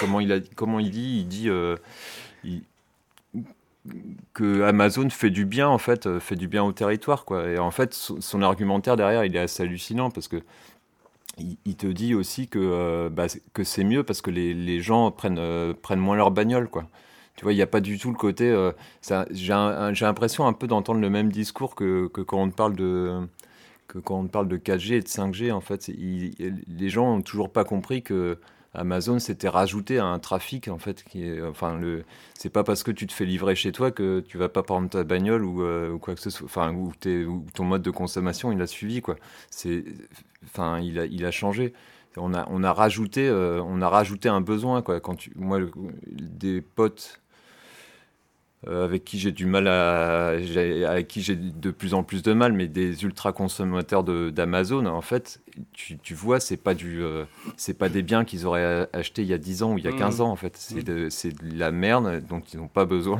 Ouais, parce Et, que euh, c'est des produits qu'on ne trouvait pas autour de chez nous. En Ouais, fait, c'est c'est ça, ça, ouais. en plus. Quoi. Mais ils créent le besoin. Donc, Ouais, euh, ouais, ouais. C'est- C'est là où ils sont forts. Mm. Ils vont bientôt nous livrer la bouffe. C'est déjà euh, le cas aux États-Unis. Avec un petit drone pour Oui. t'amener ta baguette. Ouais. C'est écologique le drone, il est avec des batteries, c'est ça, il n'y a pas de gasoil. C'est ça. Et des batteries fabriquées en Chine. Avec du lithium qui viendra de Tréguenec. Ouais, mais ça, c'est, tu vois, ils l'ont bien greenwashé, tu vois, c'est, on est bon là. Et c'est comme l'argument, tu vois, de dire que ça fait disparaître les grandes surfaces, tu vois. Mm, C'est un peu magique parce que il dit on va faire disparaître des grandes surfaces qu'on va remplacer par des grands entrepôts. C'est vachement mieux. Mm. C'est, parce que bon, la grande surface, elle a ses défauts, mais au moins ça te fait bouger ton cul et euh, t'es, quand même euh, dans une grande surface, t'es aussi un peu, euh, même si c'est pas tous les jours vrai, t'es un peu acteur de ce que t'achètes puisque t'es devant le produit. Donc il y a un moment, c'est à toi aussi de faire tes choix quand tu vas dans la grande surface et, et comme t'as plusieurs choix, tu choisis ce qui te correspond, quoi. Ouais, moi je trouve qu'en ce moment on choisit moins, à part par le prix le plus bas, hein, parce que vu comment ça augmente, euh, on a de Et- moins en moins ce pouvoir là. hein. Ouais, mais t'imagines qu'après, t'auras plus aucun Et c'est pouvoir. les, c'est les- c'est les prix. euh, moi, je voyais une étude euh, sur les, les- Tu vois, quand tu as plusieurs marques à choisir sur un Mm. produit, les prix qui ont le plus augmenté, c'est les premiers prix. Ouais, ça me surprend pas, ouais. Donc, ils sont en train de, voilà, ils sont en train de se Ouais, parce remettre que sur les, les... les premiers prix, c'était les, c'est les marques distributeurs en fait. euh, Ouais. Et c'est eux qui ont déjà anticipé en fait les marges euh, par rapport. Enfin, eux avaient, euh, avaient déjà été pointés du doigt en disant que qu'ils anticipaient le, la hausse des, des matières premières en fait. Ils ont Mm. augmenté les prix bien avant que bien avant que ça commence à, à les toucher en fait. Et je crois que c'est- c'est plus de 15% hein, pour les premiers prix. Ouais. Donc, quand on nous parle d'une inflation à 6 ou 7, euh, enfin, ça Ouais. c'est pour Ouais, qui, quoi, en fait? Moi, je l'ai pas, celui-là. Il n'y a quoi. pas de petits profits. Bon, vous parlez de greenwashing, c'est bien ça. Et tu, tu parlais aussi de quoi de, de belles choses et tout. euh, je sais plus quoi, monde merveilleux. Ça fait ça. Je crois que je vais pouvoir faire la transition. J'hésitais entre trois sujets, mais je crois que je le tiens le premier. Euh, la COP 27 vient de se, de se terminer et on est sauvé. non, on n'est pas du tout sauvé. C'est un échec total, quoi. Cette COP 27, c'est une catastrophe, quoi. C'est euh, du foutage de gueule euh, plein pot, quoi. C'est euh, donc je suis allé faire un petit peu le bilan de ce qu'il en est ressorti. Bah rien de bon parce qu'en fait il en ressort pas grand chose. Alors s'il y a un truc là, ils s'applaudissent tous. Donc ils étaient combien? 196 pays de représentés et tout. Ils s'applaudissent tous parce qu'ils viennent de mettre en place un truc. C'est vis-à-vis de la dette climatique. C'est-à-dire que la dette qu'ont les pays développés vis-à-vis des pays en développement. Mm. Tu vois que du fait que nous on ait utilisé Ah oui. le charbon, le pétrole, tout ça et que nous, on a on a bien tout pollué et que maintenant on leur dit il faut pas faire comme nous, hein, vous n'avez pas le droit vous. Oui, mais du coup vous avez une dette climatique envers ces pays pauvres. Alors ça faisait 30 ans que les pays pauvres demandaient ça et ils viennent enfin de mettre en place un fonds pour pertes et dommages. attends, Avec le nom, déjà, tu, tu vas rigoler. Un fonds pour pertes et dommages. Donc ce sera en, en faveur des pays particulièrement vulnérables. Alors déjà, première question, qui va décider de qui sont ces pays particulièrement vulnérables? Donc déjà, là, premier point d'interrogation. Donc ça, c'est le gros truc qui sort de la COP. hein. C'est c'est vraiment le, le- le- la mesure phare et tout. euh. Donc, euh, alors, faut savoir déjà qu'il y a 13 ans, c'était à... Alors, vous allez voir les COP et les numéros, c'est un peu le bordel, parce que je me suis aperçu qu'il y avait la COP contre le réchauffement climatique et il y a la COP contre la destruction de la, la biodiversité. Celle-là va avoir lieu d'ici trois semaines à Montréal. qui- Elle s'appelle la COP 15. Je dis, attends, je comprends plus les numéros, moi. Bah Ah, ouais, parce ouais. qu'il y en a une, ça fait que 15 ans et l'autre, ça fait 29 ans. Ouais, et en fait, la COP 15, comme on la connaissait nous, elle était au Danemark en 2008. Donc, tu vois le bordel. Bon, bref, on s'y perd un peu dans les numéros. Vaut mieux les appeler les COP de telle année contre euh, le réchauffement climatique ou euh, la destruction de la biodiversité. Donc, en fait, à cette COP 15 au Danemark, euh, donc je dis 2008, 13 ans à peu près, ouais, 13-14 ans, ils avaient mis en place, ils s'étaient dit, tiens, on va aider il faut aider les pays pauvres à faire une transition, tu vois, à mettre en place des choses pour faire une transition. Donc là, on ne parle pas de perte et dommages, hein. c'était les aider pour faire leur transition. Et il s'était dit, voilà, euh, on va commencer à donner des thunes aux pays pauvres, avec l'objectif qu'à partir de 2020, les pays riches versent 100 milliards de dollars ou d'euros, bon, ça quelque chose près, c'est la même chose, pareil, ouais. 100 milliards aux pays pauvres par an. Là, on est en 2022. Il s'avère que les pays riches n'ont pas respecté euh, cet accord, ne donnent pas les 100 milliards. Je crois qu'on est plutôt autour de 15, 20 ou un peu plus, mais déjà ça, ils ne l'ont pas respecté. Déjà, sur ces 100 milliards, à l'époque, avait été euh, calculé qu'en fait, c'est pas 100 milliards dont les pays pauvres ont besoin pour effectuer leur transition, c'est 2000 milliards. Donc on voit déjà que le premier accord, il était loin, très très très très loin des besoins réels. Alors sur les 2000 milliards, il disait il y aurait 1000 milliards de thunes qui viennent des pays pauvres et 1000 milliards donnés par les pays riches. Bref, les 100 milliards, pour l'instant, ils sont toujours pas sur la table. Et là, on se gosse de mettre en place un fonds donc pour pertes et dommages. Alors, attention, on n'a rien sur comment va marcher ce fonds. On ne sait pas combien ils vont mettre dans le fonds. Tout ça, ce n'est pas encore en place. Le but, c'est qu'à la prochaine COP, puisqu'en fait, on fait que repousser COP après COP, il faut euh, voilà, qu'on ait décidé comment on met en place ce fonds. Donc ça va encore prendre au moins un an. D'ailleurs, Emmanuel Macron est déjà en train de se vanter qu'il veut organiser là un futur sommet pour parler de ça. Il prend en main, tu vois. C'est moi, je, je vais- je vais faire. Alors, à la suite de cette... Macron. Ouais. À la suite de cette COP27, pour l'instant, il y a 40 pays qui sont engagés déjà à donner de la thune euh, pour ce fonds de pertes et dommages. Euh, 40 pays qui vont donc mettre sur la table 338 millions d'euros. On est bien. 338 millions. Ça fait même pas 10 millions par pays. Ce ce sont et dommages, putain, ça n'est pas évalué très cher. 10 millions, c'est le montant des subventions qu'on donne aux chasseurs tous les ans. Non, merde, j'ai rien dit. Bon bref, bon, donc prochain épisode, la COP 28, on en saura peut-être plus sur ce fonds, et puis qu'est-ce que va devenir aussi la thune, là, les 100 milliards qu'il en faudrait 2000 pour aider aussi ces pays euh, à faire leur transition? Parce que ça, c'est que des dommages et intérêts, on va appeler pertes et dommages, c'est que des... On rembourse des préjudices, quoi que ce soit sociaux, économiques, euh, écologiques, etc. On parle pas de, c'est des thunes qui vont les aider à faire Mhm. leur transition. Ça, c'est encore autre chose. Mais c'est le gros truc, ils sont tous contents. Voilà, ils sont fiers d'eux. Alors par contre, ce qui ressort ou ce qui ne ressort pas de cette COP27, ben, un peu comme à la COP26, dans le texte, les pays s'engagent. Ils s'engagent, hein, mais c'est des engagements sans contrainte. Ouais, à chaque fois, il n'y a pas de contrainte, c'est de la merde. Donc là, ils s'engagent. Donc on, rappelle le but quand même. C'était d'éviter de dépasser les plus 1,5 degrés à la fin du troisième, euh, du troisième millénaire. Peut-être En pas. 2100. À- en 2100. Alors que pour l'instant, on voit qu'on est plutôt sur des courbes à 2,5 voire plus degrés. Voire 3, ouais. Et il y avait un autre accord aussi, qui- parce que ça, ça venait, ça venait de la COP de Paris, ce fameux 1,5 degré, mais il y a un autre euh, accord international derrière lequel se sont rangés des pays comme la Chine, l'Inde ou d'autres, qui eux ont préféré, euh, non, on va plutôt tenter le moins de 2 degrés. mais j'adore comment ils jouent sur les 0,5 degrés. Euh, donc c'est- là, dans le texte, les pays s'engagent à accélérer la réduction de l'utilisation du charbon et la sortie des subventions dites inefficaces aux énergies fossiles. Alors ça, c'était déjà un truc qui apparaissait dans les textes à la COP26. Donc ils ressortent un, un vieux texte. Ils s'engagent à accélérer la réduction de l'utilisation du charbon. Qu'est-ce que ça veut dire? Rien. Bah, ils s'engagent, quoi. Mais il n'y a pas de chiffres, il n'y a rien, il n'y a que dalle. Et en plus, là-dedans, il parle de d'utilisation du charbon et de subventions inefficaces aux énergies fossiles. Mais on ne dit pas, par exemple, n'est pas mentionné le pétrole ou le gaz, le fait de dire il faut limiter l'utilisation et la consommation de ces produits-là. Ça, ça n'apparaît pas, surtout pas. Bah, surtout pas, parce que de toute façon, en Europe, euh, nous, on utilise peu de charbon maintenant. Il n'y a que quelques pays qui ont encore des centrales au charbon. Donc Oui. finalement, euh, Puis, puis je rappelle quand même qu'à cette fameuse COP où il y avait euh, 33 000 participants, Dieu, euh, il y avait quand même 634 lobbyistes de l'industrie des énergies fossiles. bah, de toute façon, Présent. on regarde Macron, qui c'est qu'il a embarqué avec lui euh, pour partir là-bas? Il n'a pas embarqué des mecs qui font de l'énergie verte. hein. Enfin bon, c'était qui déjà qui l'avait embarqué Il a embarqué Total, il a embarqué Engie, il a embarqué Areva. bah, Voilà, voilà, voilà, voilà, voilà, on est bien. Donc voilà, donc ça, ça on ne parle pas du pétrole et du gaz.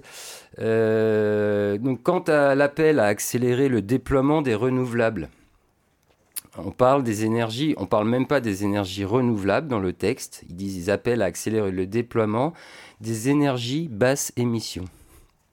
bah, le gaz. Le gaz en fait partie. Voilà. J'allais- dire le gaz. euh, c'était- Et bah exactement, t'as mis dans le mille. Donc euh, voilà. Donc on peut continuer à utiliser du gaz. D'ailleurs, un truc énorme, toujours pendant, en marge de, de la COP, c'est négocié dans les coulisses.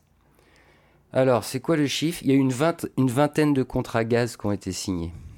Ah ouais, ça me choque pas. Un exemple, euh, l'Allemagne. Alors ça, c'est pas un contrat gaz. L'Allemagne, ils, veulent car- ils ont carrément, ils vont se lancer dans un nouveau projet gazier au Sénégal.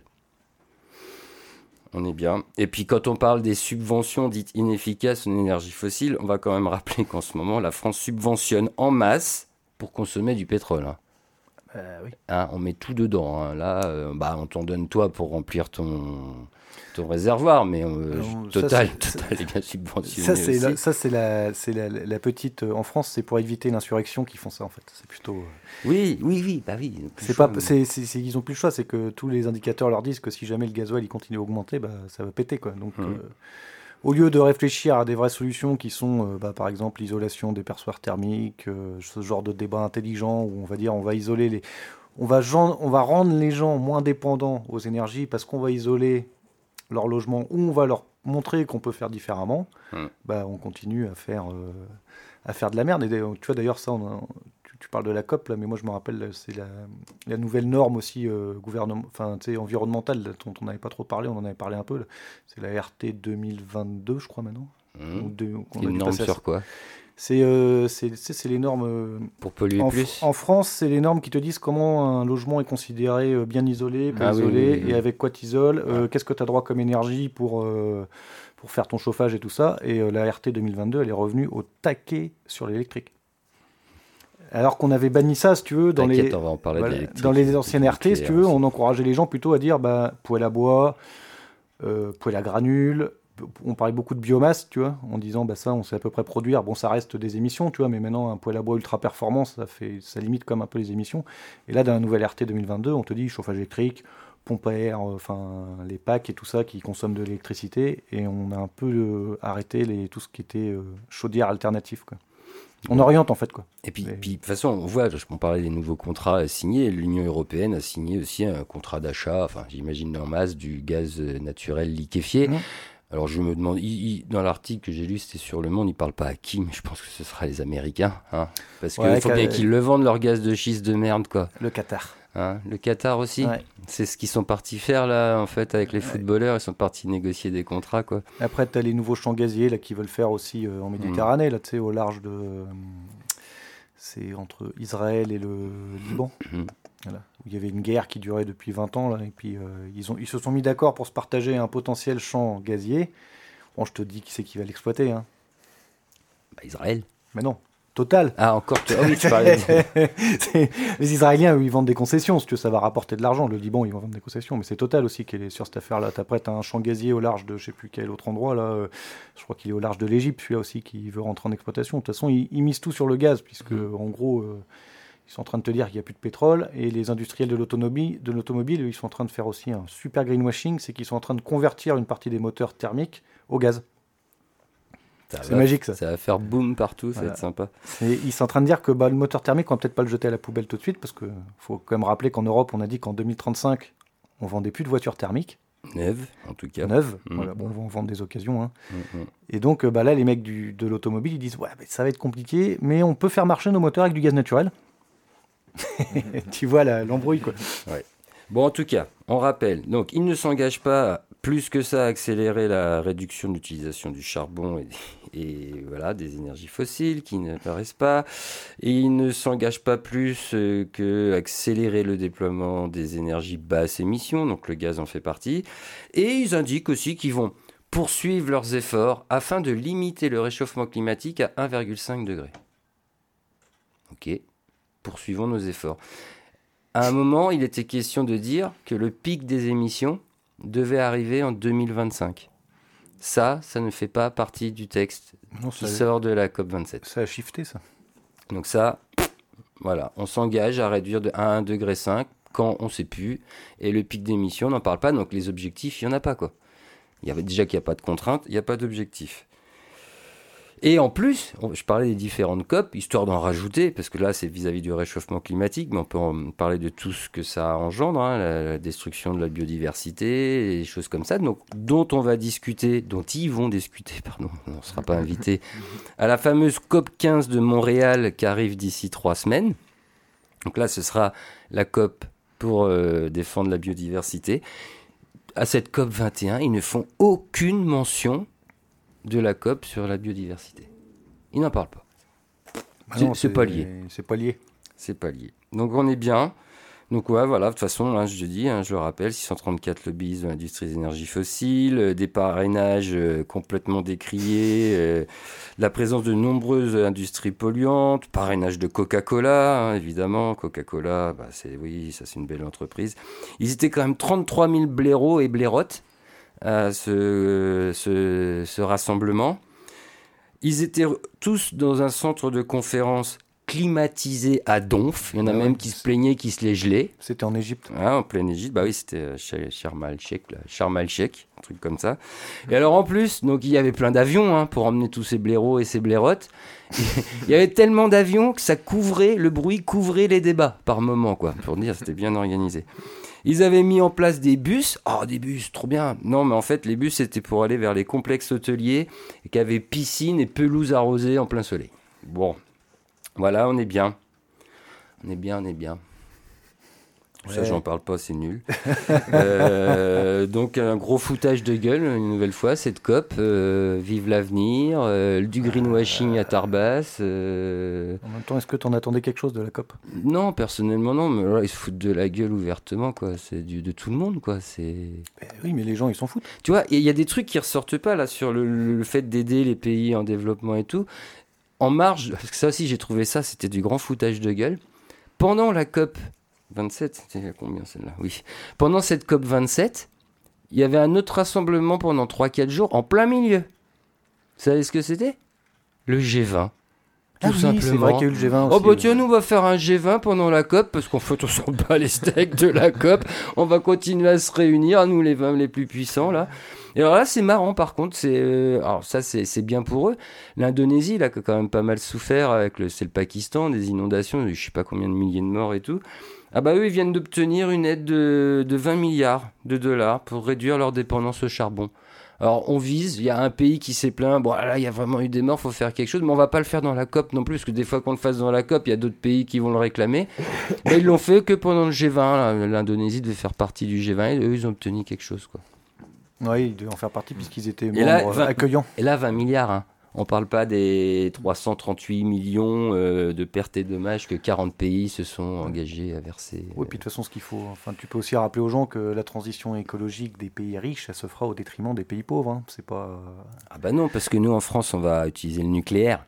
Ah Oui, oui, mais, mais- c'est vrai qu'on va pas le chercher chez nous, le nucléaire. Nucléaire, on l'a pas chez nous. Bah, là, il y a quand même un mec aussi qui a dit qu'il fallait qu'on récupère le gaz de schiste dans les mines, euh, les Oui, anciennes mines du Nord. Oui, alors t'as vu avec un procédé chimique qui va être Ouais. bien dégueulasse pour aller racler euh, ce gaz de schiste et tout. Alors, je sais pas combien de, de- de tonnes de litres de je sais pas quoi, de volume de produits dégueulasses qu'on va injecter dans le sol pour aller récupérer quelques gouttelettes de merde là. euh. Bah ouais, mais bon, c'est du gaz quoi. Mais sinon, on a d'autres beaux projets parce que bon bah la COP 27, vous l'avez compris, euh, plus la peine d'en parler, hein, euh, c'est foutu. euh, de toute façon, on va encore se taper 40 degrés à Brest l'année prochaine. euh, et Bah, puis les autres pays, on n'en parle pas. Après, honnêtement, est-ce que tu crois vraiment que c'est nos dirigeants politiques qui vont faire la transition écologique? Bah non, c'est les Jeff Bezos et les Elon Musk, on le sait bien. Quoi. Non plus. le seul moyen de faire une transition, c'est le citoyen. C'est Ça passe par le citoyen, mais com- comme le citoyen, il se fait fracasser la gueule. de toute façon, Je vois donc, pas trop comment on peut jouer sur ces leviers en ce moment, moi. Je... T'as quoi comme levier, toi, personnellement? Moi, à titre personnel, bah, c'est modifier moi-même ce que je fais déjà. Quoi. Ouais. Mais après, Baisser ça- d'un degré ta consommation. Ah, mais indifféremment de ça, c'est triste à dire, mais il faut pas attendre des politiques qui fassent quelque chose. Eux, ils sont là pour des mecs qui sont pleins de pognon et qui ont fait scission Oui, de toute façon. Je veux Donc, dire, c'est euh, pas toi qui fais tourner les bateaux, c'est pas toi qui fais tourner les avions, c'est pas toi qui décide Ah de non. quel carburant ils foutent là-dedans, de comment on fabrique l'électricité dans un pays. Alors, c'est pas toi qui fais, je suis d'accord avec toi, c'est pas toi qui fais tout ça, mais en tant que consommateur, bah, tu es aussi acteur. Mais oui, mais t'es acteur à un niveau avec ton, ton petit porte-monnaie dans le supermarché, t'as plus que ça. Bah oui, mais bon. moi, euh, moi, le, le tu, fait de. Tu pourras pas attendre euh, Non, que ouais, les je politiques prennent des Je décisions. suis d'accord, mais c'est bien pour ça que je sais qu'on est dans la merde. Parce que faut arrêter de culpabiliser le petit consommateur en lui disant ton, ton, ta carte bancaire, ton porte ton Ah porte-monnaie, non. c'est le pouvoir de changement. C'est faux. Tu m'as pas compris. Je culpabilisais pas les gens en disant ça. Ouais, mais en fait, ça arrive à ça. Mais non. c'est De pas- dire, mais en fait, toi, but. tu peux être acteur. Mais de Qu'est-ce que c'est quoi que cette émission de débat là C'est ouais, on. Bon, bref, on se perd. Et moi, je C'est disais, nous. de toute façon, en France, nous, on va y arriver, puisqu'on a le nucléaire.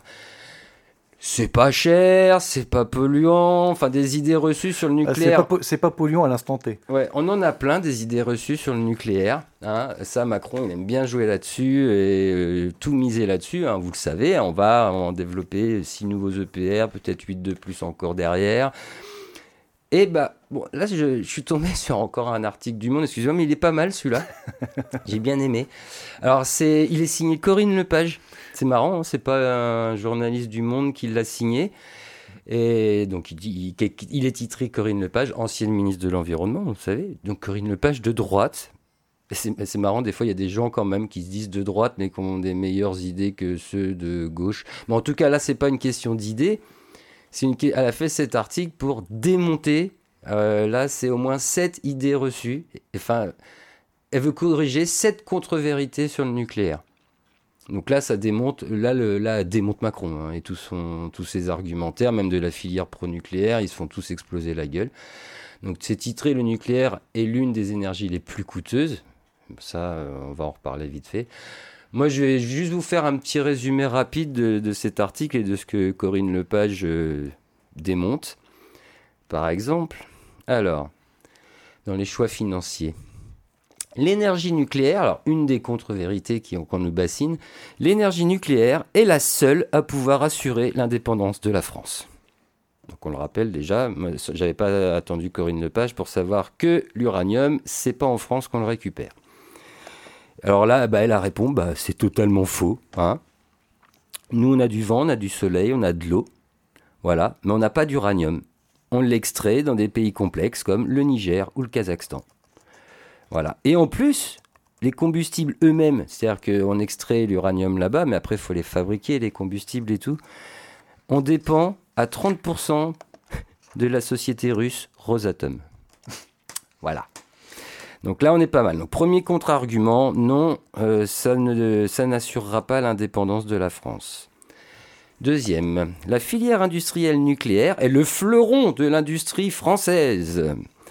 Alors là, dit, oui, oui, elle l'a été, oui. Elle ne l'est mal- malheureusement plus. Aucun EPR n'a été vendu à l'étranger depuis les deux réacteurs d'Inkley Point. Ça, c'est en Grande-Bretagne. Et en plus, on ne les a pas vendus à Inkley Point parce que c'est financé à 100% quasiment par EDF.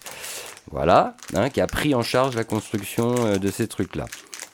Donc ça, c'était le deuxième. On continue. Les déboires actuels du nucléaire trouvent leur responsabilité chez les écologistes qui ont obtenu la fermeture de Fessenheim. Bah oui, hein, parce qu'on a fermé Fessenheim à cause des écolos qu'on est dans la merde au niveau nucléaire en France. C'est elle qui dit ça? Non, ça c'est Ah. ce que dit, ça c'est les contre-vérités que casse Corinne Lepage. Non, Corinne Lepage, la réponse, c'est évidemment totalement faux. Les déboires actuels du nucléaire trouvent leur responsabilité chez les propres acteurs du secteur. En cause, par exemple, des choix financiers totalement déraisonnables, des investissements compris entre 10 milliards et 20 milliards de dollars perdus à l'étranger. On va voir tout à l'heure que c'est monté encore à 30 milliards, etc. Donc, clairement, on dit, mais il faut arrêter, c'est juste les, les décisions euh, économiques et tout. Bah oui, mais c'est plus facile de taper sur les autres. Alors, une autre contre-vérité. La crise actuelle vient d'une trop grande sévérité de l'autorité de sûreté nucléaire. Donc, comme vous êtes au courant, on a plus de la moitié de notre parc nucléaire qui est à l'arrêt. C'est la faute à la SN, dis donc. C'est eux, ils ont mis des normes trop grandes, ils sont trop sévères. Ils ont dit EDF, c'est pas bien, la tasse centrale, elle marche pas bien. Il faut quand même savoir que la SN, il marche un peu main dans la main avec EDF. Quand la SN crie au secours, c'est que vraiment il y a un problème. Il faut s'inquiéter. hein. Il y a des, euh, il y a des associations. euh, Ils ne marchent pas main dans la main avec EDF. Ouais, pas main dans la main, mais ils, ils sont pas là pour casser EDF. hein. Ils- Non, mais ils ont été bien fracassés aussi à la SN. quoi. Oui, oui, Ils bah. sont fait. euh, Bon, de toute façon, elle répond, c'est encore totalement faux. hein. Euh, la crise ne vient pas de la sévérité de la SN. La crise actuelle vient d'un retard massif dans la gestion des centrales. Hmm. On n'a pas investi dans, la, dans le- le- la maintenance des centrales. L'apparition de corrosion mettant en danger la sûreté. Bah oui, la corrosion, on avait construit des centrales pour 30 ans au départ. Après, on a dit ce sera pour 40, puis finalement 50. Bah forcément, à un moment, la corrosion, elle s'installe. hein. Surtout si on maintient pas, on n'entretient pas et tout. quoi.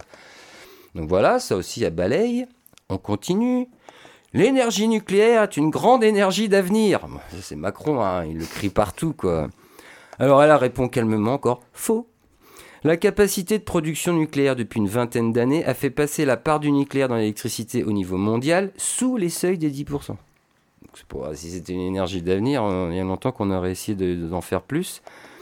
Alors pourquoi La raison, la baisse incroyable du coût des énergies renouvelables. Hmm. En plus, voilà, on commence à le dire. Attention, les, les énergies renouvelables, ça coûte moins cher en plus. hein. Pourquoi on mettrait tant de milliards dans une merde et... Voilà, donc je, je m'étale pas, hein. moi je vous mettrai le lien de l'article, je, l'ai trouvé énorme parce qu'en fait, elle ne fait que ça, démonter les arguments. hein. Elle donne pas forcément, enfin, donne quelques solutions quand des pistes qu'on pourrait suivre plutôt que la filière du nucléaire. Et enfin, ah, la dernière, elle est belle. Je crois que j'en suis à 7. la crise de l'énergie actuelle, c'est une conséquence de la guerre en Ukraine. Ah, celle-là, en ce moment, la guerre en Ukraine, elle a bon dos pour plein de choses. hein. C'est comme euh, la fin dans le monde, ça. Alors là, dit bah, partiellement faux. Alors elle, se retient un peu partiellement faux, même si en fait, elle dit que c'est faux. hein. Elle dit si c'est exact un peu pour le gaz et le pétrole, c'est complètement faux pour l'électricité, donc pour la filière nucléaire. La France est le pays d'Europe qui importe aujourd'hui le plus d'électricité, alors qu'elle était un gros exportateur. Mais quand tu as la moitié de ton parc qui est à l'arrêt, ça marche pas trop bien. Donc voilà, moi je le trouve euh, très bien. Euh, donc a dit hein, en conclusion, penser que la solution passe par la réali- réalisation de nouveaux EPR au nombre de 6, voire 12, voire peut-être plus, dans les 20 ans qui viennent, encore faudrait-il qu'ils arrivent à en construire une en 20 ans, ça relève de la pensée magique. Ça ne se fera pas car cela ne peut pas se faire, pour des raisons à la fois financières, économiques, techniques et humaines. Bim, tout est dit. Revenons sur le point euh, pourquoi c'est même pas faisable humainement. Bah, Il n'y a plus personne de formé. Ils ont perdu plein de gens, ce qui explique aussi que les centrales ont moins été euh, maintenues. Les centrales elles datent euh, des années 70, les 70-60, donc forcément tous les gens qui les ont construits et qui ont favorisé aussi, leur développement. euh, 80, mais bon, sont en retraite, il y en a plein qui sont partis, quoi. Alors là, en France, euh, côté EDF, on, euh, ils ont envie de lancer un plan de recrutement. Ils vont chercher à recruter 10 à 15 000 employés par an entre 2023 et 2030. En sachant par exemple que le rythme actuel entre 2019 et 2022, c'était ils recrutaient 5000 employés par an. Donc ils veulent doubler, voire tripler ce nombre d'employés. J'espère que ça va être des employés qualifiés hein, qui vont aller chercher pour bosser dans le nucléaire. quoi. Parce que si c'est pour venir me chercher, moi, euh, on est mal parti. Euh, voilà, ça c'est pour le côté humain, ça va être très compliqué. Et donc on parlait côté thune, là, que tu disais c'est que ça coûte pas cher, où elle a dit attendez, on a perdu 10 à 20 milliards à l'étranger. euh, eh ben, euh, faut savoir que par exemple, Hinkley Point C, là, euh, en Grande-Bretagne, hein, qui avait- qui a- la construction a commencé en 2016. Ils espèrent démarrer en 2026. Moi, J'aime bien, ils espèrent démarrer. Donc, financé par EDF, euh, là, sur ce truc-là, ils viennent de revoir, pareil, les coûts de construction de, de cette centrale, qui devait être aux, alentours des 12 milliards, comme ils avaient fait pour vendre celui à la Finlande. Mais la Finlande, ils leur avaient même vendu à 4 milliards. Pareil, on atteint des, des sommes bah, astronomiques. Hein. Voilà. Et là, ils, sont, ils ont revu à la hausse les, prix, les, les coûts. Euh, ça montrait à 22 ou 23 milliards de livres. Et en fait, c'est juste un prix calculé en devises de 2015. Si on corrige avec l'inflation actuelle, on est proche du 28 milliards de, ou 29 milliards de livres. Non, mais c'est bien, c'est rentable. Ouais, c'est rentable. Et ah bah, les Anglais, ça leur a pas suffi, mais c'est normal. Pourquoi ça leur a pas suffi, les Anglais? En fait, ça, c'est EDF qui avait pris en charge de le financement de cette centrale. En fait, les Anglais n'avaient ri- pas mis un, une livre dedans, quoi. Et ben là, ils viennent de signer. Enfin, ils sont en train d'essayer d'en faire, euh, de faire. à- alors, c'est à Sizewell C. Euh, ils veulent en construire euh, une nouvelle paire de PR. Alors euh, là, le projet, ce serait 25 milliards. Ah, là, tout de suite, on arrête les 12 milliards. Ils ont compris que ça passait plus. hein. Bon, en fait, c'est- c'est 25 milliards, tout en sachant que rien que le projet de développement, projet de développement, c'est une phase avant. Il y en a pour 1 milliard 500 millions. C'est Juste le projet de développement. Le gouvernement britannique vient de dire allez, on se lance, on va mettre 800 millions dans le projet de développement. Donc ok, donc il y aura encore 700 ou 800, enfin à peu près la moitié pour EDF. Par contre, les, le reste, les 25 milliards, là, ils sont pas sur la table encore. EDF a juste dit qu'ils voulaient pas les mettre, hein, ils se sont fait avoir une première fois. Euh, Il y avait des Chinois qui étaient dans la partie à hauteur de 30%, mais là, en fait, le gouvernement britannique ne veut plus travailler avec les Chinois. Ça, c'est à cause euh, des crises actuelles et tout euh, au niveau mondial. Donc, ils ont demandé aux Chinois de se casser, en gros. Et puis, bah, maintenant, ils cherchent des nouveaux investisseurs. Non, mais on est bien. On est bien. Alors, euh, voilà. Et j'avais trouvé un autre truc. On va reparler un peu de nos EPR en France. Ah, et, après, et après, juste une- on rajoute cette parenthèse parce que chez EDF, ils te parlent toujours du prix de la centrale. Oui. Mais ils te parlent jamais du prix pour la démonter. hein. Ah, ni pour la démonter. Parce que euh, normalement, il y avait, je sais plus combien de Ni pour pourcents. stocker les, les- Ouais. les merdes, ni pour. euh, Ouais, mais ça, c'est, on laisse ça aux générations dans 15 000 ans. Ça, c'est Ouais, mais c'est un coût aussi. c'est un coût aussi. Ouais, mais EDF te dira, c'est pas un problème. Non, c'est toujours pas me démonter la centrale qu'on a à côté, là, de Brennilis. euh, Celle-là, un jour, peut-être. Euh, donc nous en France, on a toujours notre EPR à Flamanville qui est toujours pas terminée. Hein. On ne sait pas quand est-ce qu'ils vont la mettre en route ou s'ils la mettent en route. Je sais pas s'il faut qu'ils la mettent en route. Mais on a déjà quand même dans les six centrales nouvelles que Macron a prévues. Ce sera sur le site de Pinly en Seine-Maritime. Donc là, ils veulent en faire deux. Ce sera le l'EPR2. Ah, bah, ils ont peut-être enfin avoué que le PR1 c'était de la merde. Bon, le PR2.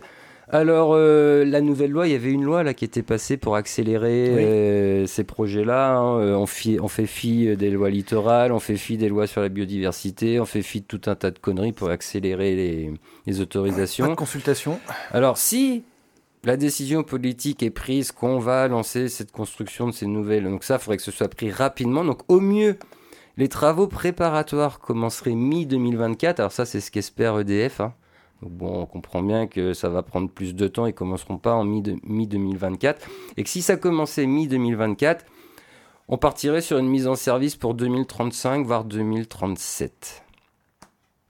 Voilà. Ça fait loin. Et ça, c'est au mieux. C'est au mieux. C'est s'il n'y a pas de merde d'ici là. Donc, euh, la réponse euh, au 1, le pic d'émissions en 2025 qui n'apparaît pas dans le texte de la COP, bah, c'est pas en faisant une prochaine centrale en 2037 qu'on va y arriver. Euh, la réponse à on va arrêter de vendre des véhicules euh, au combustible, pétrole, machin, tout ça en 2030. Donc ça veut dire qu'on va vendre plein de voitures électriques. Donc qu'il va falloir plus d'électricité.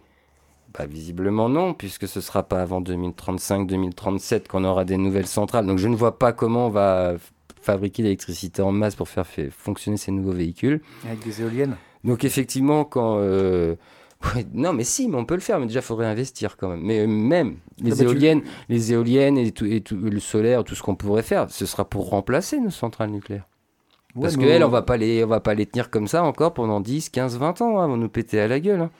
Au final, de toute façon, il faudra trouver une énergie alternative. Le nucléaire en pas l'avenir. On en a, mais on n'investit pas. Bah oui, on préfère foutre 25 milliards dans un EPR que foutre 25 Voilà. milliards euh, dans des hydroliennes ou des éoliennes. Mais ça, c'est un débat. euh. Donc Les- voilà, les- voilà. On va dire que les lobbies du nucléaire doivent avoir plus d'impact euh, vis-à-vis de l'Assemblée nationale que les lobbies euh, Ah, des bah, énergies renouvelables. Ça, oui. Mais bon, par contre, ça, donc ça, ça c'est quand même soumis. euh, faut des thunes, faut des gens. faut des gens. C'est là qu'on va rigoler. Trouver déjà des gens pour réparer les, les vieilles, là, pour éviter qu'elles nous pètent à la tronche et tout ça, quoi. Ça Bah serait oui, déjà pas mais mal. Chez EDF, ils ont viré tout le monde. donc. Ah oui, c'est ça l'externalisation. La chaîne de sous-traitance dans les centrales nucléaires est assez importante. Tu vires, t'externalises, les gens sont moins bien payés, du coup il reste moins, le savoir part avec eux, et puis euh, voilà, on en est là quoi. On en est là. Bon, bah voilà, c'était pour le coup de gueule euh, COP27 nucléaire, c'était la partie écologique. Euh, moi je ferais bien une pause de parole, mais il y en a peut-être d'autres qui veulent que j'ai encore un, un petit sujet. enfin, Ouais, moi j'avais un petit sujet aussi, mais bon, c'est comme tu veux. Vas-y, vas-y, moi je te le donne, prends le relais un peu, je vais, je me détendre. Allez, bon, je sais pas si ça va être mieux. hein. Moi, c'était plus du s'informer autrement. Ah Je bah, suis venu vas-y, avec euh, des revues euh, aujourd'hui Ah, qu'on m'a transmis. La vie ouvrière. C'est moi, c'est une revue qui est un peu affiliée à la CGT, bien sûr, hein, mais euh, dedans il y a des thèmes assez intéressants. hein. Je les ai, euh, je les ai eus la semaine dernière. J'ai pas trouvé trop de temps pour les lire. J'ai lu qu'un seul article que j'ai trouvé pertinent. C'était l'entretien de Mathieu Coq. Alors lui, c'est un docteur en économie et spécialiste des questions de la mutation du travail. Donc c'est pas, c'est une pointure, hein, tu vois, c'est pas un blaireau. Et le titre de cet entretien, c'est pas parce qu'il a un titre comme ça qu'on peut pas dire que c'est un blaireau. bien Oh des non, non, sociologues, ouais, il y a bien des sociologues. un. Et ce qui m'a un peu tiqué sur son entretien, c'est que je trouvais qu'il disait une vérité qu'on n'entend pas assez souvent. Il n'y a que les riches pour croire qu'ils se sont faits tout seuls.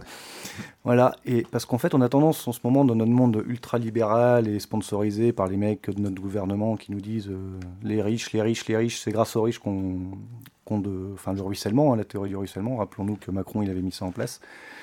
Et on a un peu cette, euh, petite impression, finalement, ce petit ressenti, que euh, on pense que les riches se sont faits tout seuls. Ce qui est absolument faux, bien Bah, sûr. c'est grâce à nous. C'est grâce à vous. Et c'est surtout en ce moment, c'est là où on est dans un paradoxe, en fait, et qu'il explique bien dans cet entretien. Je, lirai un petit, je vais en lire un petit bout après.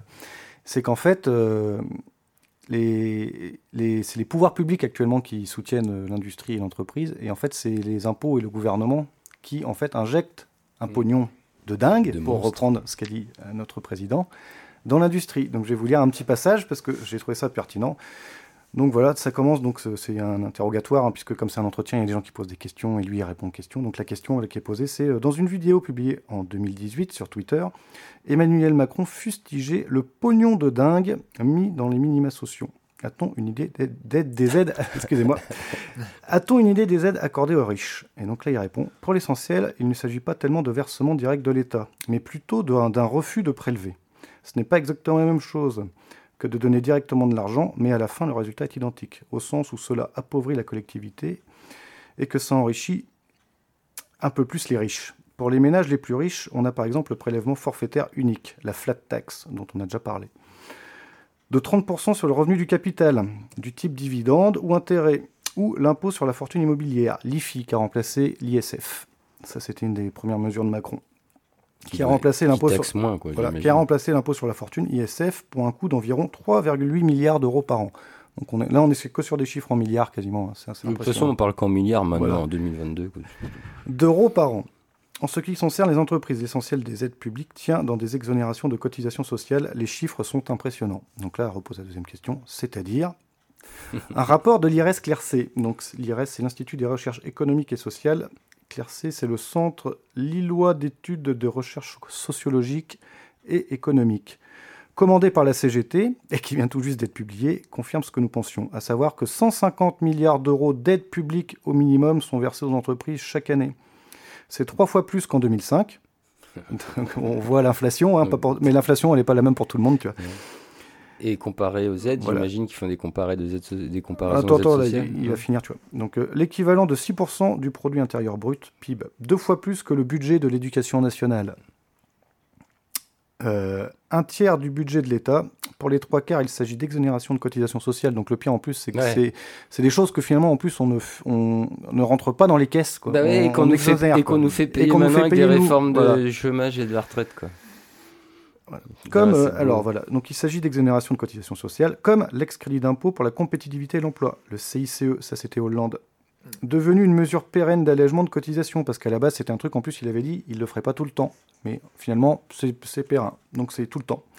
Son coût est très élevé, 20 milliards d'euros, et son efficacité très limitée, selon les études fournies par la France Stratégie, l'Office français des conjonctures économiques de l'INSEE, seuls 100 000 à 200 000 emplois ont été créés ou sauvegardés, contre 300 000 créations nettes quand on est passé aux 35 heures avec des conséquences lourdes sur les caisses de la sécurité sociale, puisqu'il y a toutes ces exonérations ne sont pas toutes compensées. Il y a aussi la baisse de l'impôt de production, 10 milliards d'euros. Donc là déjà rien que ça, ça fait 30 milliards, qui sont depuis peu euh, excusez-moi, qui sont depuis peu au centre de toutes les attaques du patronat, alors qu'en réalité, il n'existe pas vraiment, étant un mélange de différentes choses, de contributions sur la valeur ajoutée, le foncier, et pour terminer, la baisse de l'impôt sur les sociétés qui a été ramenée à de 33% à 25% et qui coûte quelques 11 milliards. Donc euh, voilà, il, fait, il, en- il entérine quand même des vérités.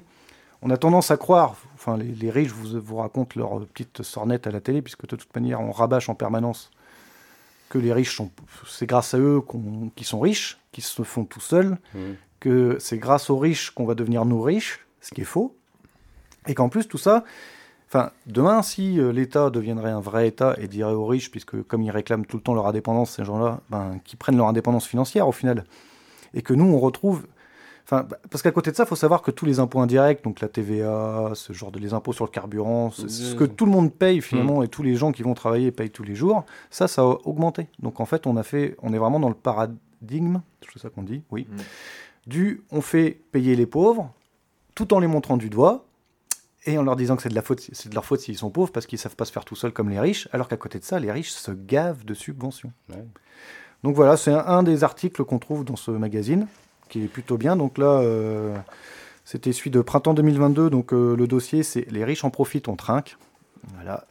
Et, et puis tiens, moi je rajouterais envers les riches au fait, euh, le danger ne vient pas en bateau, il arrive en limousine. C'est ça. Mmh. Et après, là, j'en avais un autre d'automne 2022 qui crise à vie de tempête, où là, ça parle plus de la crise économique en venir à cause de l'inflation, qui de toute manière va appauvrir les gens, et c'est lié avec, ils ont fait un parallèle avec la crise climatique aussi. C'est assez intéressant. Donc ça c'est une nouvelle revue ça. C'est pas une nouvelle revue, c'est une vieille revue. Ah, c'est une vieille Euh, revue qui- euh, ouais, voilà, c'est en fait euh, à mon syndicat, ils se sont abonnés et puis ils reçoivent deux revues et ils m'en offrent une gracieusement. Bien. Voilà. Donc je, les, je vais les recevoir plus régulièrement, donc je vais les lire et euh, Et sinon, il y a, je sais pas, il y a un prix dessus, c'est accessible à d'autres personnes. C'est quoi, c'est- il y a- c'est 9,50€. c'est- c'est quoi, c'est mensuel c'est... Je pense pas, non. Ça a l'air d'être. euh, J'ai printemps 2022, toi ouais, quoi automne, ça doit être tous les trimestres. ouais, Ça ça, ressemble à voilà. ça. Quoi. peut-être une pause euh, l'été en plus. Parce que bon, c'est un peu affilié, ça doit être un magazine un peu de la CGT quand même, tu vois. Mais, euh, Oui, bon, voilà. mais il est intéressant dans le sens où il explique. aussi- Alors il y a des ils dossiers. font des choses bien aussi. hein. Il y a aussi, ils expliquent des articles de loi, des fois, sur des choses, nouvelles réformes et tout ça, comment ça impacte les travailleurs et le monde du travail. euh, ils- Peut-être que dans le prochain, ils vont décrypter euh, ce qui est devenu l'assurance chômage. quoi. Ouais, il y a des chances, ouais. Par exemple, bien. euh, bon, tu vois, là, sur celui de celui d'automne, là, il parle aussi, tu vois, culture, la fin de la redevance. Donc ça t'explique comment Mhm. la redevance a été supprimée par Macron sous l'égide de on va vous faire économiser 138 euros. Alors Et qu'on va commencer à continuer à casser le service public audiovisuel et, Et en laissant la part belle au privé comme Hanouna. C'est ça, et personne ne se pose la question de ce que va devenir euh, le service public. Ouais. Et il faut savoir que la redevance, certes, paye France Info ou ce genre de choses, ou euh, France Inter et tout ça, enfin toutes les France, plus les éditions locales hein, qui sont financées grâce à ça. Mais en France, il y a un système aussi qui paye le cinéma. Alors je ne sais pas s'ils en ont vraiment besoin, mais ça a aussi le fait qu'on a une particularité française sur le cinéma. On a un pays qui sort pas mal de films grâce à ça. Mm. Et des films qui ne seraient pas forcément sortis si c'était des financements privés. Ah si, ça va faire euh, du mal, ils ont déjà pris, mal, ils ont pr- pris cher à cause des plateformes de streaming. Quoi. Et Mm, mm. Donc euh, là, ça va pas arranger le truc. Quoi. Voilà, bon là par exemple, tu vois, sur ce, sur ce- en gros, il parlait aussi la- l'œil du juriste, la négociation collective, un instrument de régression des droits. Donc tu vois, bon, c'est assez complet. On s'est orienté travailleur, hein, mais Oui, euh, voilà, c'est voilà, c'est comme ça. Mais euh, je sais pas, je me renseignerai, je sais pas par contre si on les trouverait pas à la médiathèque euh, à Brest. Faudrait regarder. Bon, on va faire nos recherches et puis on vous Voilà. indiquera ça dans l'article. mettra dans euh, l'article de la- l'émission, ouais. Maison du peuple, sinon, je pense. Ou à la maison Ouais. du peuple, peut-être. À la ouais. maison du peuple, ils doivent en avoir sûrement. ouais. Bon. On va se renseigner, on mettra une vraie info sur l'article. Euh, moi, je propose qu'on refasse une petite pause musicale. Ça me va bien. Comme ça, après, on pourra finir par euh, l'agenda et tout est pas rien. Je pense que moi, le dernier sujet dont je voulais parler, euh, qui est l'Iran, euh, dont tout est pas rien. Ça fait mal ça de dire ça. Bah ouais, mais c'est pas rien ce qui se passe et la, ré- et la répression n'est pas rien non plus en face, quoi. Donc, et il y a une vraie révolte en cours. C'est- bah, j'ai voilà. Enfin, c'est pour Ouais, nous, mais- c'est est-ce qu'ils vont y arriver, est-ce qu'ils vont pas y arriver, mais voilà. Non, mais là, il y a foot showball au Qatar. Ouais, il y a foot chebol au Qatar, ouais, c'est ça. Donc, euh, Ouais, mais on n'en parlera pas. Enfin, y a- quoi qu'il y a des trucs à dire de merdique, hein, ça on pourrait continuer. euh. oh, oui, ouais, ouais, ouais. Moi, ce qui m'a fait rigoler hier, je n'ai pas regardé le match, j'ai juste entendu. truc déjà mort de rire, c'est que c'est la première fois que ça se voit. Le match commence apparemment, les tribunes sont pleines. Première mi-temps, tribune pleine. Deuxième mi-temps, la moitié des tribunes vidées. Et ça s'est vu à la télé et apparemment, ça, enfin moi je l'ai pas vu, mais dans les images ça se voit et ça a l'air d'être le gros malaise côté Qatari quoi. Comment ça se fait que les gens ils sont partis? On avait un beau stade euh, qui était en plus climatisé alors qu'il faisait 25 degrés autour du stade, 25 degrés sur le stade, mais on a quand même branché les climatiseurs. Bon bref, on a dit qu'on n'en parlerait Ouais. pas, on va faire notre pause. Pas de bière.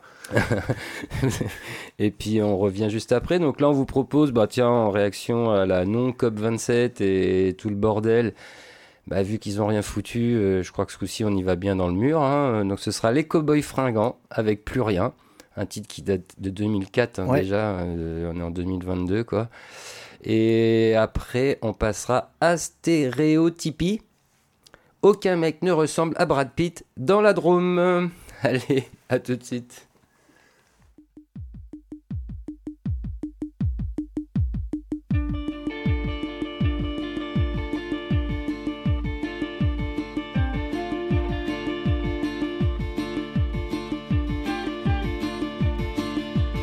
Ne reste que quelques minutes à ma vie, au plus quelques heures, je sens que je faiblis. Mon frère est mort hier au milieu du désert, je suis maintenant le dernier humain de la terre. On m'a décrit jadis quand j'étais un enfant, ce qu'avait l'air le monde il y a très très longtemps, vivaient les parents de mon arrière-grand-père, et qu'il tombait encore de la neige en hiver. En ces temps, on vivait au rythme des saisons, et la fin des étés apportait la moisson. Une eau pure et limpide coulait dans les ruisseaux, où venaient s'abreuver chevreuils et orignaux. Moi je n'ai vu qu'une planète désolante, paysage lunaire et chaleur suffocante, et tous mes amis mourir par la soif ou la faim, comme tombent les mouches, jusqu'à ce qu'il n'y ait plus rien. Plus rien. Plus rien.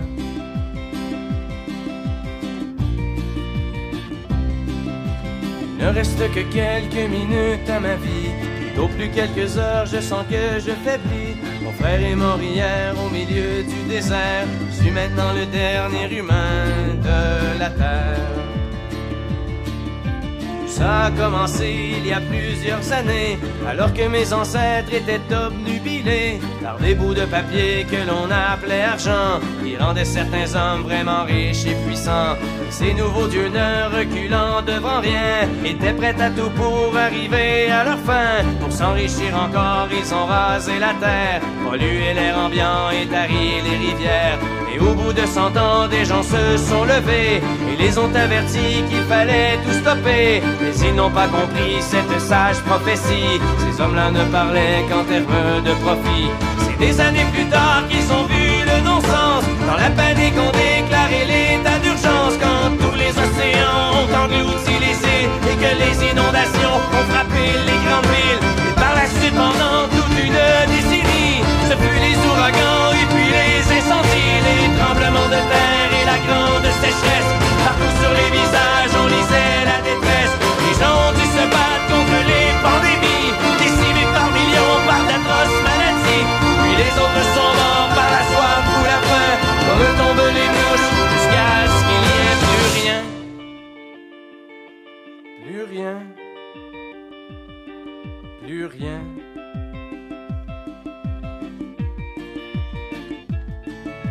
Mon frère est mort hier au milieu du désert. Je suis maintenant le dernier humain de la terre. Au fond, l'intelligence qu'on nous avait donnée n'aura été qu'un beau cadeau empoisonné. Car il ne reste que quelques minutes à la vie. Tout au plus quelques heures, je sens que je faiblis. Je ne peux plus marcher, j'ai peine à respirer. Adieu l'humanité, adieu l'humanité.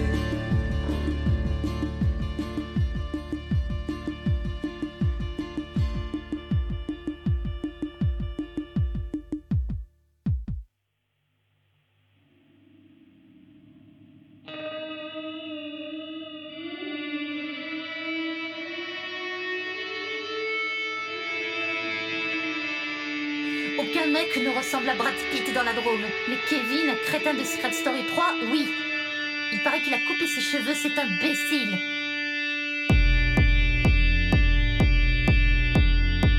Mon cousin par alliance, par moments, ressemble à Brad Pitt. Mais il n'a pas les mêmes muscles. Michael Vendetta ne ressemble pas à Brad Pitt, même s'il est blond. Il est nunuche, c'est un connard, il ne mérite pas de gagner la femme de célébrité. Son métier, c'est de faire le buzz. Il a la même voix que Sting dans le dessin animé Fairy Tail. J'ai partagé ma chambre avec ma copine Léa, qui ressemble à Scarlett Johansson en rousse. Nicolas, mon mono de ski à la plane ressemble à Hayden Christensen. Je crois qu'il est célibataire, mais je n'avais pas le niveau de ski pour me marier avec lui. Je ne l'oublierai jamais.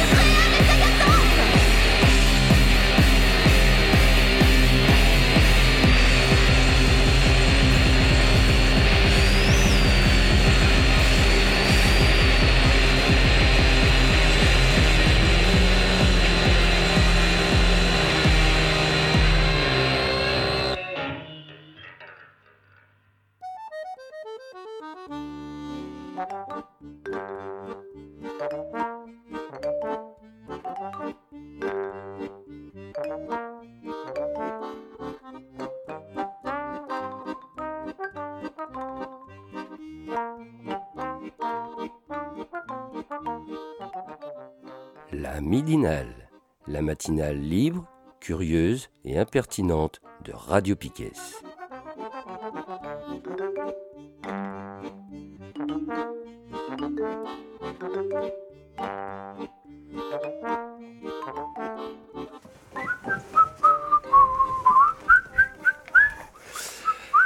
Troisième partie de la midinale euh, de ce 21 novembre 2022, toujours chez Radio Piquet. Merci de nous écouter à toutes et tous, euh, ou pas d'ailleurs. Et euh, donc euh, là, c'est le moment agenda et tout est pas rien. Alors moi, je n'ai pas encore l'agenda devant les yeux. Je sais pas si toi, Kevin, tu l'as devant les yeux. Moi, je l'ai devant les yeux. Ah, donc c'est toi qui t'y colle? Bon, je veux bien, ouais. Allez. Ouais. Après, on peut faire, euh, on peut se répartir, mais on va pas se faire de politesse. On est, on n'est pas en avance. Euh, Il n'y a pas grand chose en fait cette semaine? on va, on va Euh, rajouter, on va bien trouver. Alors, on va commencer par le lundi, parce qu'on est lundi. Il y a euh, une copine qui a envoyé une info qui est pas mal. C'est euh, ce soir à 17h30, donc c'est à la fac de lettres et de sciences humaines. C'est une projection du documentaire Briser le silence des amphis. Donc c'est euh, c'est un film, euh, c'est un documentaire qui dure 51 minutes, c'est entrée libre. Et on rappelle que la fac, c'est au 20 rue Duquesne et c'est en salle B001. Et c'est suivi d'un débat par l'Union Pirate Finistérienne avec la participation du planning familial et du collectif féministe Nous Toutes. Donc c'est euh, ce que j'ai compris, c'est un documentaire qui, avec pas mal de témoignages sur le, sur le harcèlement, mais Mm. euh, vraiment sur le milieu, dans le milieu euh, universitaire. Oui, puisqu'on le rappelle quand même, là, on rentre, là, c'est du 21 au 25 novembre. Cette semaine, c'est la semaine de lutte contre les violences faites aux femmes. Donc, je pense que c'est dans ce cadre-là qu'ils Ouais. organisent ça. Voilà. Et tu fais bien de me, de me le redire parce que je n'ai pas pensé à mettre la date du 25, alors que je sais qu'il y a quelque chose le 25. Donc euh, on va trouver. On va trouver pendant ce temps-là. Voilà. Euh, donc voilà, donc ça c'est pour ce soir. Euh, pour, pour mercredi, mercredi 23 à 19h, il y a une réunion transport gratuit à l'avenir. Voilà, donc tout le monde est, tout le monde est bienvenu. À 19h. À 19h. Pétante. 19h Parce que pétante. c'est faut être à l'heure pour le transport. Ouais, c'est ça.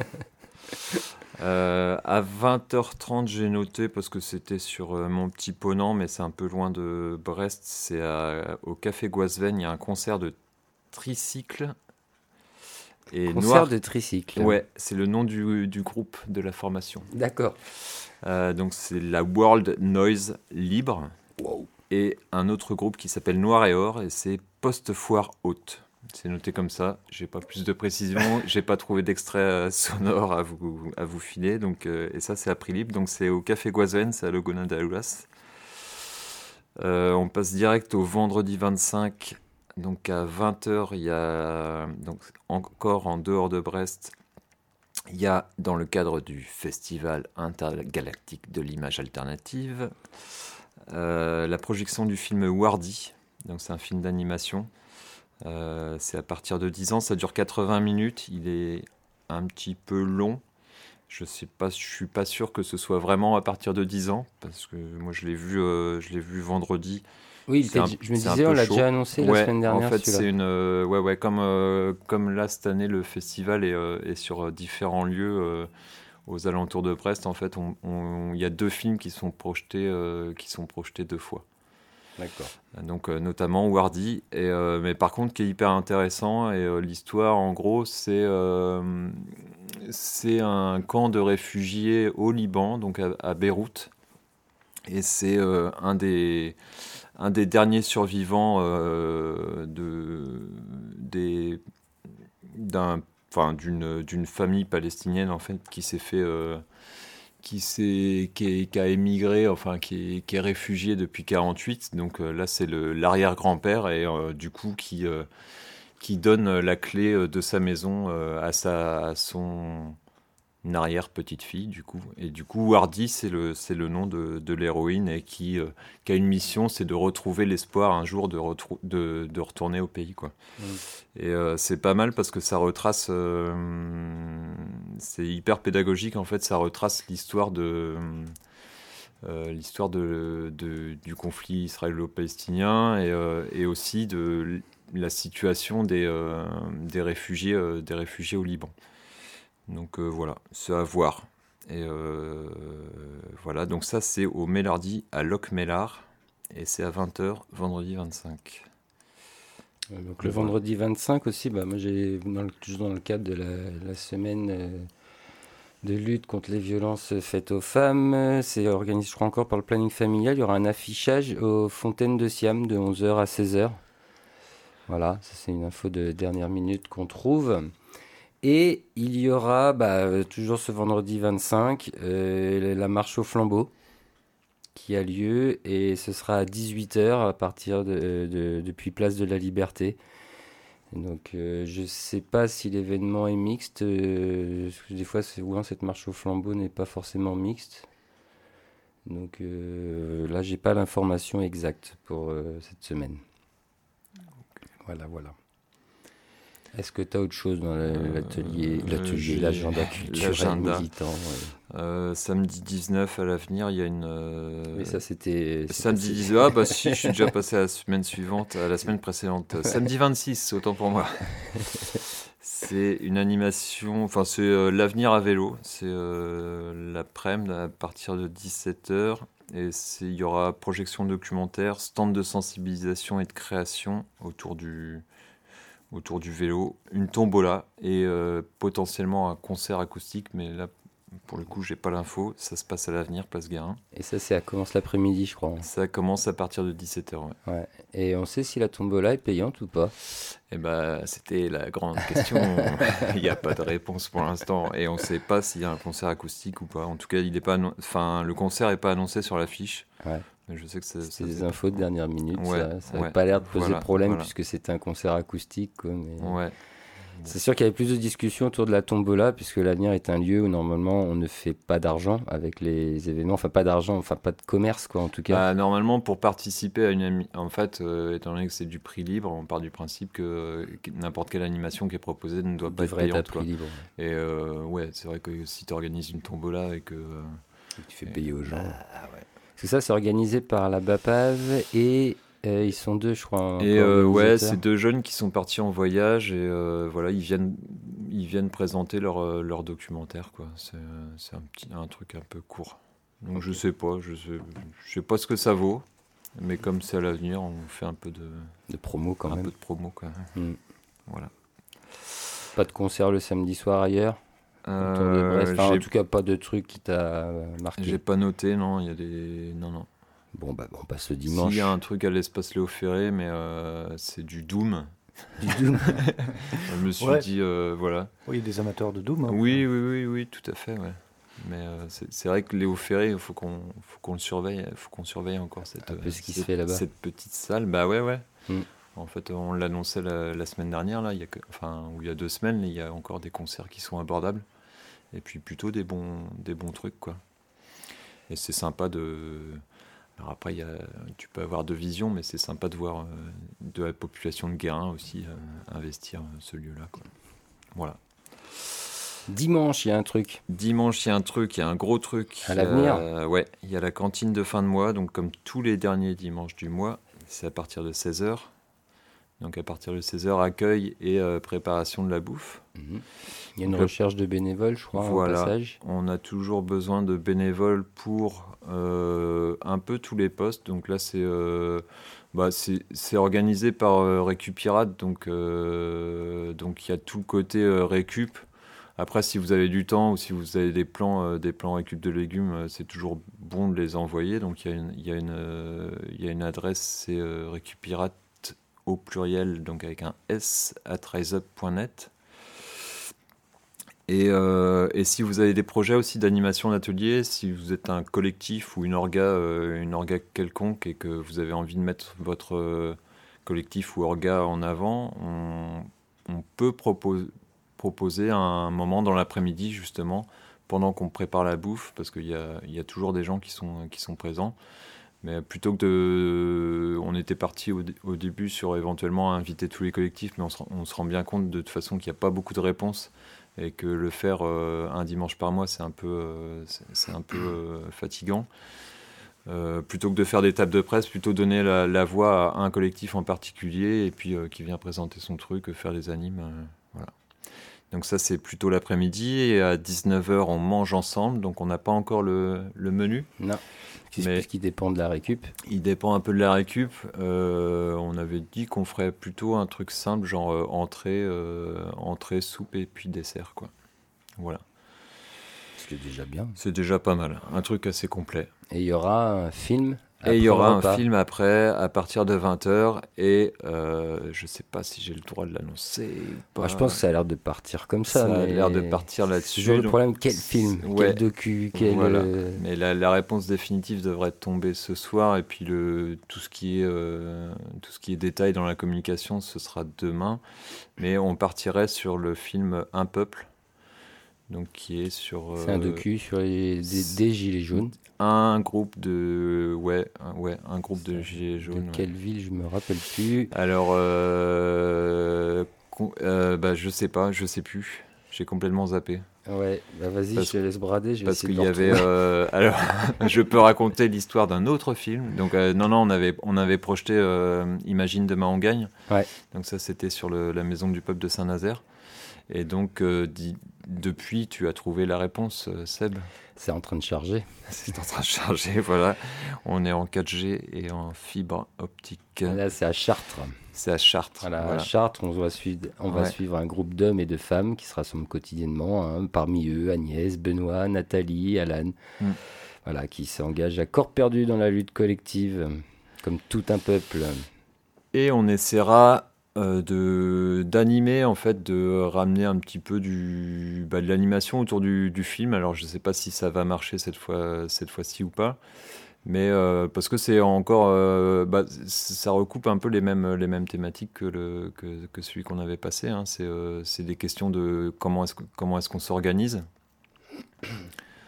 comment est-ce qu'on prend les décisions ensemble, etc. Donc c'est toujours intéressant de, de, de, de voir ce truc-là. Et puis il est, enfin, il est vraiment chouette. Le, il est chouette, il est, il est un poil long, mais euh, tu as des chouettes, chouettes images. Voilà. Donc venez nombreux et nombreuses. Dimanche prochain à l'avenir Place. Guérin à Voilà. Brest. Et n'hésitez pas, ouais, comme Seb disait, rappelez, euh, n'hésitez pas à venir filer un coup de main et pas seulement. euh, alors on, on a envoyé un petit, un petit communi- communiqué de presse un peu piquant en disant, euh, en disant, euh, ça suffisait pas de se foutre les pieds sous la table, mais euh, bah, c'est, ouais, c'est un peu dans ce sens-là aussi, quoi. C'est euh, passer un, un bon moment ensemble et puis, et puis pouvoir discuter. voilà. Et est-ce qu'on sait s'il y aura une fournée de pain le midi? Eh ben, à vrai dire, je sais pas. Et comme j'ai pas été relancé par euh, l'équipe Fournet, j'ai On un gros l'annoncera doute. qui- L'équipe Fournet qui est peut-être sur autre chose en ce moment. En tout cas, renseignez-vous, il est probable que ça Ouais. puisse arriver, hein, Ouais. mais on n'en Ouais. sait pas plus euh, à cette, cette heure-ci. En tout cas, ouais, Vincent m'a pas demandé de mettre l'info particulièrement quelque part. Bon, c'est pas grave. Mm. On est déjà bien là. Est-ce que tu as des trucs pour lundi prochain, avant qu'on prenne l'antenne euh, le midi? Ah, parce que t'as un truc le matin, toi. Ou pour le lundi soir, j'ai quoi le matin moi Non, mais t'as. Non, Ah non, non, moi j'ai rien le matin. c'est une question piège. C'est une question piège. ouais. Non, non, j'ai rien. Eh ben écoute, on va passer à l'agenda Piquet. Euh, non? ouais, ouais, si, T'avais si. autre chose? Non, non, non. Non Eh ben, un petit Ouais, agenda, L'agenda Piquet. militant, on le fera la semaine. Enfin, moi, j'ai. Cette semaine, il n'y a pas j'ai de- pas potassé euh, non plus. Ouais, J'ai- je n'ai pas entendu ouais. parler de choses. Non, pas. j'ai rien entendu non Mais bon, des fois, tu l'apprends la veille pour le lendemain, donc euh, bon, bah, suivez Bah, il y a toujours le hein. mouvement de. Je pense qu'il y a toujours un mouvement de grève chez Bibus. Il y a, euh, il y a toujours un mouvement en cours au CHU aussi. Il y a, euh, je sais que demain, il y a la, il y a Brest Métropole aussi. Il y a un mouvement de grève par rapport au, au RTT, enfin à l'aménagement du temps de travail, voilà, parce qu'il y a eu une mise en application euh, de. bah, de la gestion des RTT, donc, euh, donc voilà. Demain, il y a un mouvement de grève chez à Brest Métropole. Bon, ça, c'est des grèves, on va dire, localisées dans Ouais, certaines entreprises. Ouais, ou- c'est pas forcément. Et puis c'est pas forcément un appel euh, justement euh, du, pour que le public rejoigne. Donc, ouais. À quand, à quand tout le monde converge Mm, mm. pour cette grève générale, ce blocage Ouais, le jour où on sera invité aussi à Arkea par exemple, qui fait ses, qui fait ses grèves, euh, ses piquets de grève, euh, chez- ils font ça chez eux, c'est vachement cool. Tu Ouais, sais, pendant que tout le monde est dans la rue, et après on se dit Ah bah putain, on n'était pas nombreux. Bah non, ils étaient 500 là-bas. Je connais aussi qu'il y avait un mouvement chez Carrefour euh, qui, avait démarré dans le coin aussi. Ouais. Ouais, il y a ça, toujours- il y a toujours des petits mouvements encore. Ouais, il y hein. en a toujours Mm. partout Ouais, ouais. et c'est pas prêt de s'arrêter de toute façon vu les conditions de tout quoi. Bon allez, on passe à l'agenda Piquet. Alors qu'est-ce que vous allez pouvoir entendre sur les ondes du Piquet.space cette semaine Ça commencera ce soir à partir de 18h. On a un créneau de rediffusion des anciennes écoles volantes. Je n'en sais pas plus pour le thème ce soir. Allez sur la grille de Piquet.space. Vous aurez le thème de l'école volante qui est rediffusé. Ça concerne les deux premières saisons, donc on revient quand même 6 ou 7 ans en arrière. Là. Mais il y a des sujets toujours d'actualité. Euh, demain à 21h, c'est le retour du bruit et la fureur. C'est l'émission numéro 14. Donc ça, c'est un petit format d'une demi-heure ou d'une heure. Euh, émission enregistrée qu'on vous passe en podcast, une émission Piquet. Donc ça, pareil, vous voulez des news hein, sur toutes les émissions que je cite, n'hésitez pas à aller sur le site de la radio, vous allez dans les émissions et normalement vous retrouvez toutes les émissions que je cite là et vous avez le détail. Je ne vais pas refaire le détail à chaque euh, midinale. Mercredi, bah, à 8h, hein, rediffusion de cette midinale pour ceux qui l'auraient raté ou qui voudraient la réécouter pour, euh, parce qu'ils n'avaient pas bien entendu certaines choses. Quoi. Pour les matinaux. voilà. À 18h, la rediffusion de lundi soir, l'émission faite par euh, l'équipe de lundi matin. Euh, à surveiller cette semaine, moi j'ai vu que Michel Fary avait pris les antennes sur Facebook. Il a fait une heure de son émission Vibes and Culture Show que nous on rediffuse normalement à 20h le mercredi. Donc probablement que cette semaine vous aurez le droit à une petite mouture du Vibes and Culture Show émission reggae par Michel Fary. Euh, on passe au jeudi 24 novembre, euh, l'équipe de l'Estanco, 18h30, j'en rigole d'avance parce que la dernière a commencé à 19h30, euh, l'avant-dernière à 19h30, la dernière à 19h, promis ce coup-ci on va essayer de se tenir à 18h30. Une émission non plus de 2 heures, mais plus probablement de 2h30 à 3 heures. Ça, à chaque fois ils sont motivés, ils savent pas tout à fait quand ils commencent et encore moins quand ils s'arrêtent. Bon bref, c'est l'émission jazz et chansons françaises de l'équipe de Patoche. Vendredi, euh, vendredi, euh, bon, le créneau de Vibes and Culture par Victor Bobosoun le, matin, pour l'instant, c'est un peu en stand-by, donc il n'y aura probablement pas cette semaine. Mais à 17h, la rediffusion de l'émission Médée, qui est réalisée par Radio Canut. Et à 18h30, euh, quatrième numéro de l'école volante de cette saison et le thème ce sera sur les gilets jaunes. C'est euh, quatre ans après, en gros, euh, qu'est-ce qu'on peut dire de, ce mouvement? Donc il y aura un, une émission débat autour du mouvement des gilets jaunes. Donc 18h30 à 20h30. Et alors, là ça tombe bien parce que j'ai le nouvel animateur de l'émission qui arrivera juste après l'école volante, probablement à 21h s'ils arrivent à se préparer euh, avec le changement d'équipe. C'est le retour, puisqu'il n'y en a eu qu'une pour l'instant l'année dernière. C'est ça. Et c'est l'émission qui s'appelle Un beat dans ta gueule et plus si affinité. Très voilà. beau nom d'émission. Parfaitement validé. Avec DJ Pedro Fiasco à la manœuvre. Et, et alors, c'est quoi le but de cette émission? Et du bois. Et du bois. Et oui, du bois aussi, ouais. Du voilà. bois qui revient à l'antenne pour jouer avec toi. Le but de l'émission, c'est on présente des boîtes à rythme et des sampleurs. Et on va essayer de vous présenter du visuel à la radio, tout un programme. Voilà. Et donc, ça, euh, balèze, vendredi, ce sera. Euh, on avait fait une première en avril sur la révolution MC309.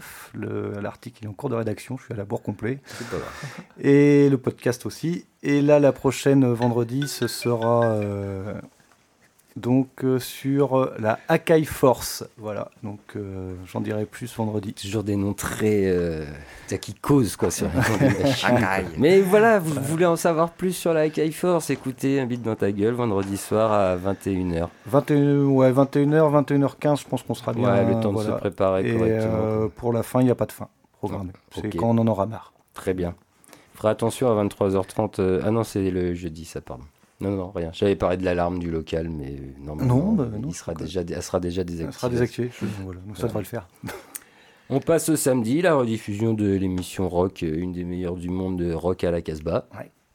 Hein, qui nous vient de Lyon, il me semble. À chaque fois, je me trompe pour leur, d'où ils sont géographiquement. Mais c'est l'équipe Casbah de Casbah Records qui nous fait cette émission. Et le dimanche, euh, des choses habituelles et moins habituelles. L'envolée à partir de 11h, l'émission sur le milieu carcéral, qui est d'habitude diffusée sur radio FPP, Fréquence Paris Pluriel à Paris, qu'on rediffuse le dimanche à 11h.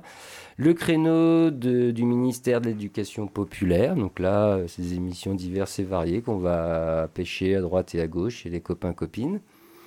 Ça, c'est à partir de 17h, de 17h à 19h ce créneau. Et cette semaine, à 19h, bah, souvent comme le dernier dimanche du mois, on aura la troisième mouture de l'équipe du pain et des parpaings, ouais. qui, ce mois-ci, va nous parler de... Bridor. De Bridor. Ah, la Alors, fameuse... on n'a pas de titre encore à l'émission, mais on est, on est chaud, on est calé quasiment, quasiment tout est prêt. Donc on va parler de, de la deuxième usine euh, Bridor en, en Ille-et-Vilaine, donc euh, qui est censée euh, s'installer à, à Liffré. Ouais. Voilà, donc il y a eu un petit mouvement, enfin c'est suivi déjà, c'est en cours, hein, et là il y a des, des, copains, copines qui sont allés enregistrer le, le rassemblement qui a eu lieu il y a deux semaines. Et puis on parlera de. Bah, on- on- avec ces sons-là, on va parler de, de ce que c'est que le groupe Le Duf, de ce que ça représente. On va encore parler euh, artificialisation des sols. On va, euh, on va parler euh, du, du volet social aussi de, de, de Bridor. Donc voilà, pas mal de sujets avec euh, pas mal d'intervenants hyper bien. Très bien. Et donc ça, ce sera une émission enregistrée que vous enregistrez avant. On l'enregistre avant, on l'enregistre euh, la veille et on, parce que on n'est pas aussi bon que vous en, En direct. En direct. Voilà. Ça viendra, ça est. viendra. Non, on m'a même proposé de faire la technique, tu vois. c'est- Ah oui. Ouais, ouais. non, non, mais Il n'y a pas de raison, tu as été formé, toi. Ouais, ouais, mais euh, ouais, ouais, mais je, je suis pas Encore je au suis taquet. pas encore, je suis pas encore un grand, un, un maître Jedi comme on dit. Donc je le ferai pas. Je le ferai peut-être accompagné par euh, par Nico. Ok. De Voilà. toute façon, il y a des gens qui savent faire dans l'équipe. Oui, oui. Hmm. Ouais, ouais. Eh ben, très bien. Bah, moi, je vous propose que pour cette semaine, euh, à moins que quelqu'un ait un coup de gueule supplémentaire à passer, mais... euh, Bon, on a déjà bien gueulé aujourd'hui. Ouais, ouais. Et justement, j'avais encore un, sujet sous la main, mais que je pense qu'il sera toujours d'actualité euh, la semaine prochaine. hein. Je, je- ça fait plusieurs petites midinales qu'on vous parle de. On essaye de suivre de ce qui se passe en Iran. Là, je vais pas me lancer sur euh, les prises de notes que j'ai prises ce matin, parce que ça va reprendre encore trop de temps, on va trop déborder. Donc, euh, mais comme ce sera sûrement encore d'actualité la semaine prochaine, ça ne fait que évoluer semaine après semaine. Bon, en gros, pour résumer vite fait, là, euh, au 18 novembre quand même, euh, la répression, c'est 381 morts, dont 57 enfants parmi les manifestants. Ou à côté, il y aurait 57 forces de l'ordre aussi hein, qui, qui, seraient tombées. Mais, mais apparemment, ça commence à gueuler dans les hautes sphères iraniennes. Euh, voilà, il y a quand même des chefs spirituels, là, des ayatollahs. euh, j'ai qui aussi qui a commencé à gueuler. Bon, bref, il y en a qui commencent à l'ouvrir. Le, le président du Parlement aussi qui commence à s'interroger sur la, la répression et sur. euh, je crois, je crois qu'il commence à flipper un petit peu en fait certains. Ah oui, Euh, il gueule pas dans le sens faut que ça arrête, il gueule dans le sens on a peur. Ouais, ouais, ouais. Enfin, ils appellent, euh, certains appellent à- au calme, et alors qu'ils avaient des positions euh, plus, plus rudes de, de trois semaines auparavant. Et il y a quand même des ayatollahs, il y a plusieurs niveaux aussi hein, dans la religion là-bas, euh, qui commencent à critiquer euh, le guide suprême, quoi. Voilà, bon, on vous en parle plus euh, la semaine prochaine, sinon là je sens qu'on va trop déborder, mais promis, euh, on essaiera de faire un sujet un peu plus complet euh, ce coup-ci sur Ouais, et l'Iran. puis pensez à guetter aussi les agendas justement parce qu'il y avait un rassemblement samedi, Samedi, dernier ouais. qui est passé un peu à la trappe. Localement. Bah moi j'ai vu l'info que le lendemain que- Mm. quasiment donc voilà c'est un peu dommage ils étaient que 50 au départ de, de Strasbourg donc Bah, c'est comme le rassemblement qu'il y a eu hier soir, qu'on Ouais. a appelé 24, Ouais. ouais, euh, qui était là pour, en soutien aux Kurdes Oui. d'Irak et euh, d'Iran Ouais, aussi, à moitié. En gros, les Kurdes en prennent plein la tronche aussi, que ce soit euh, en Iran, en Irak, euh, partout, que ce soit de la part des Turcs, du gouvernement iranien. De... Voilà, on se rappelle quand même que les Kurdes, à un moment, ils ont aidé les Occidentaux à combattre l'État islamique. Enfin, bon, bref. Voilà, bon, et moi je je- j'en dis pas plus aujourd'hui, ça peut aller plus loin, on garde le sujet sous la main, on essaiera d'être plus complet la semaine prochaine, promis. Et bien sur ce, moi je vous dis au revoir, Ouais, des bisous, quand même. essayez de passer une bonne semaine avec toutes ces bonnes nouvelles qu'on vous a données. et puis on se retrouve donc la rediff mardi, euh, mercredi à 8h, et nous on se retrouve en direct lundi prochain à partir de midi. Yes. Ciao à toutes Ouais. Et une bonne semaine. salut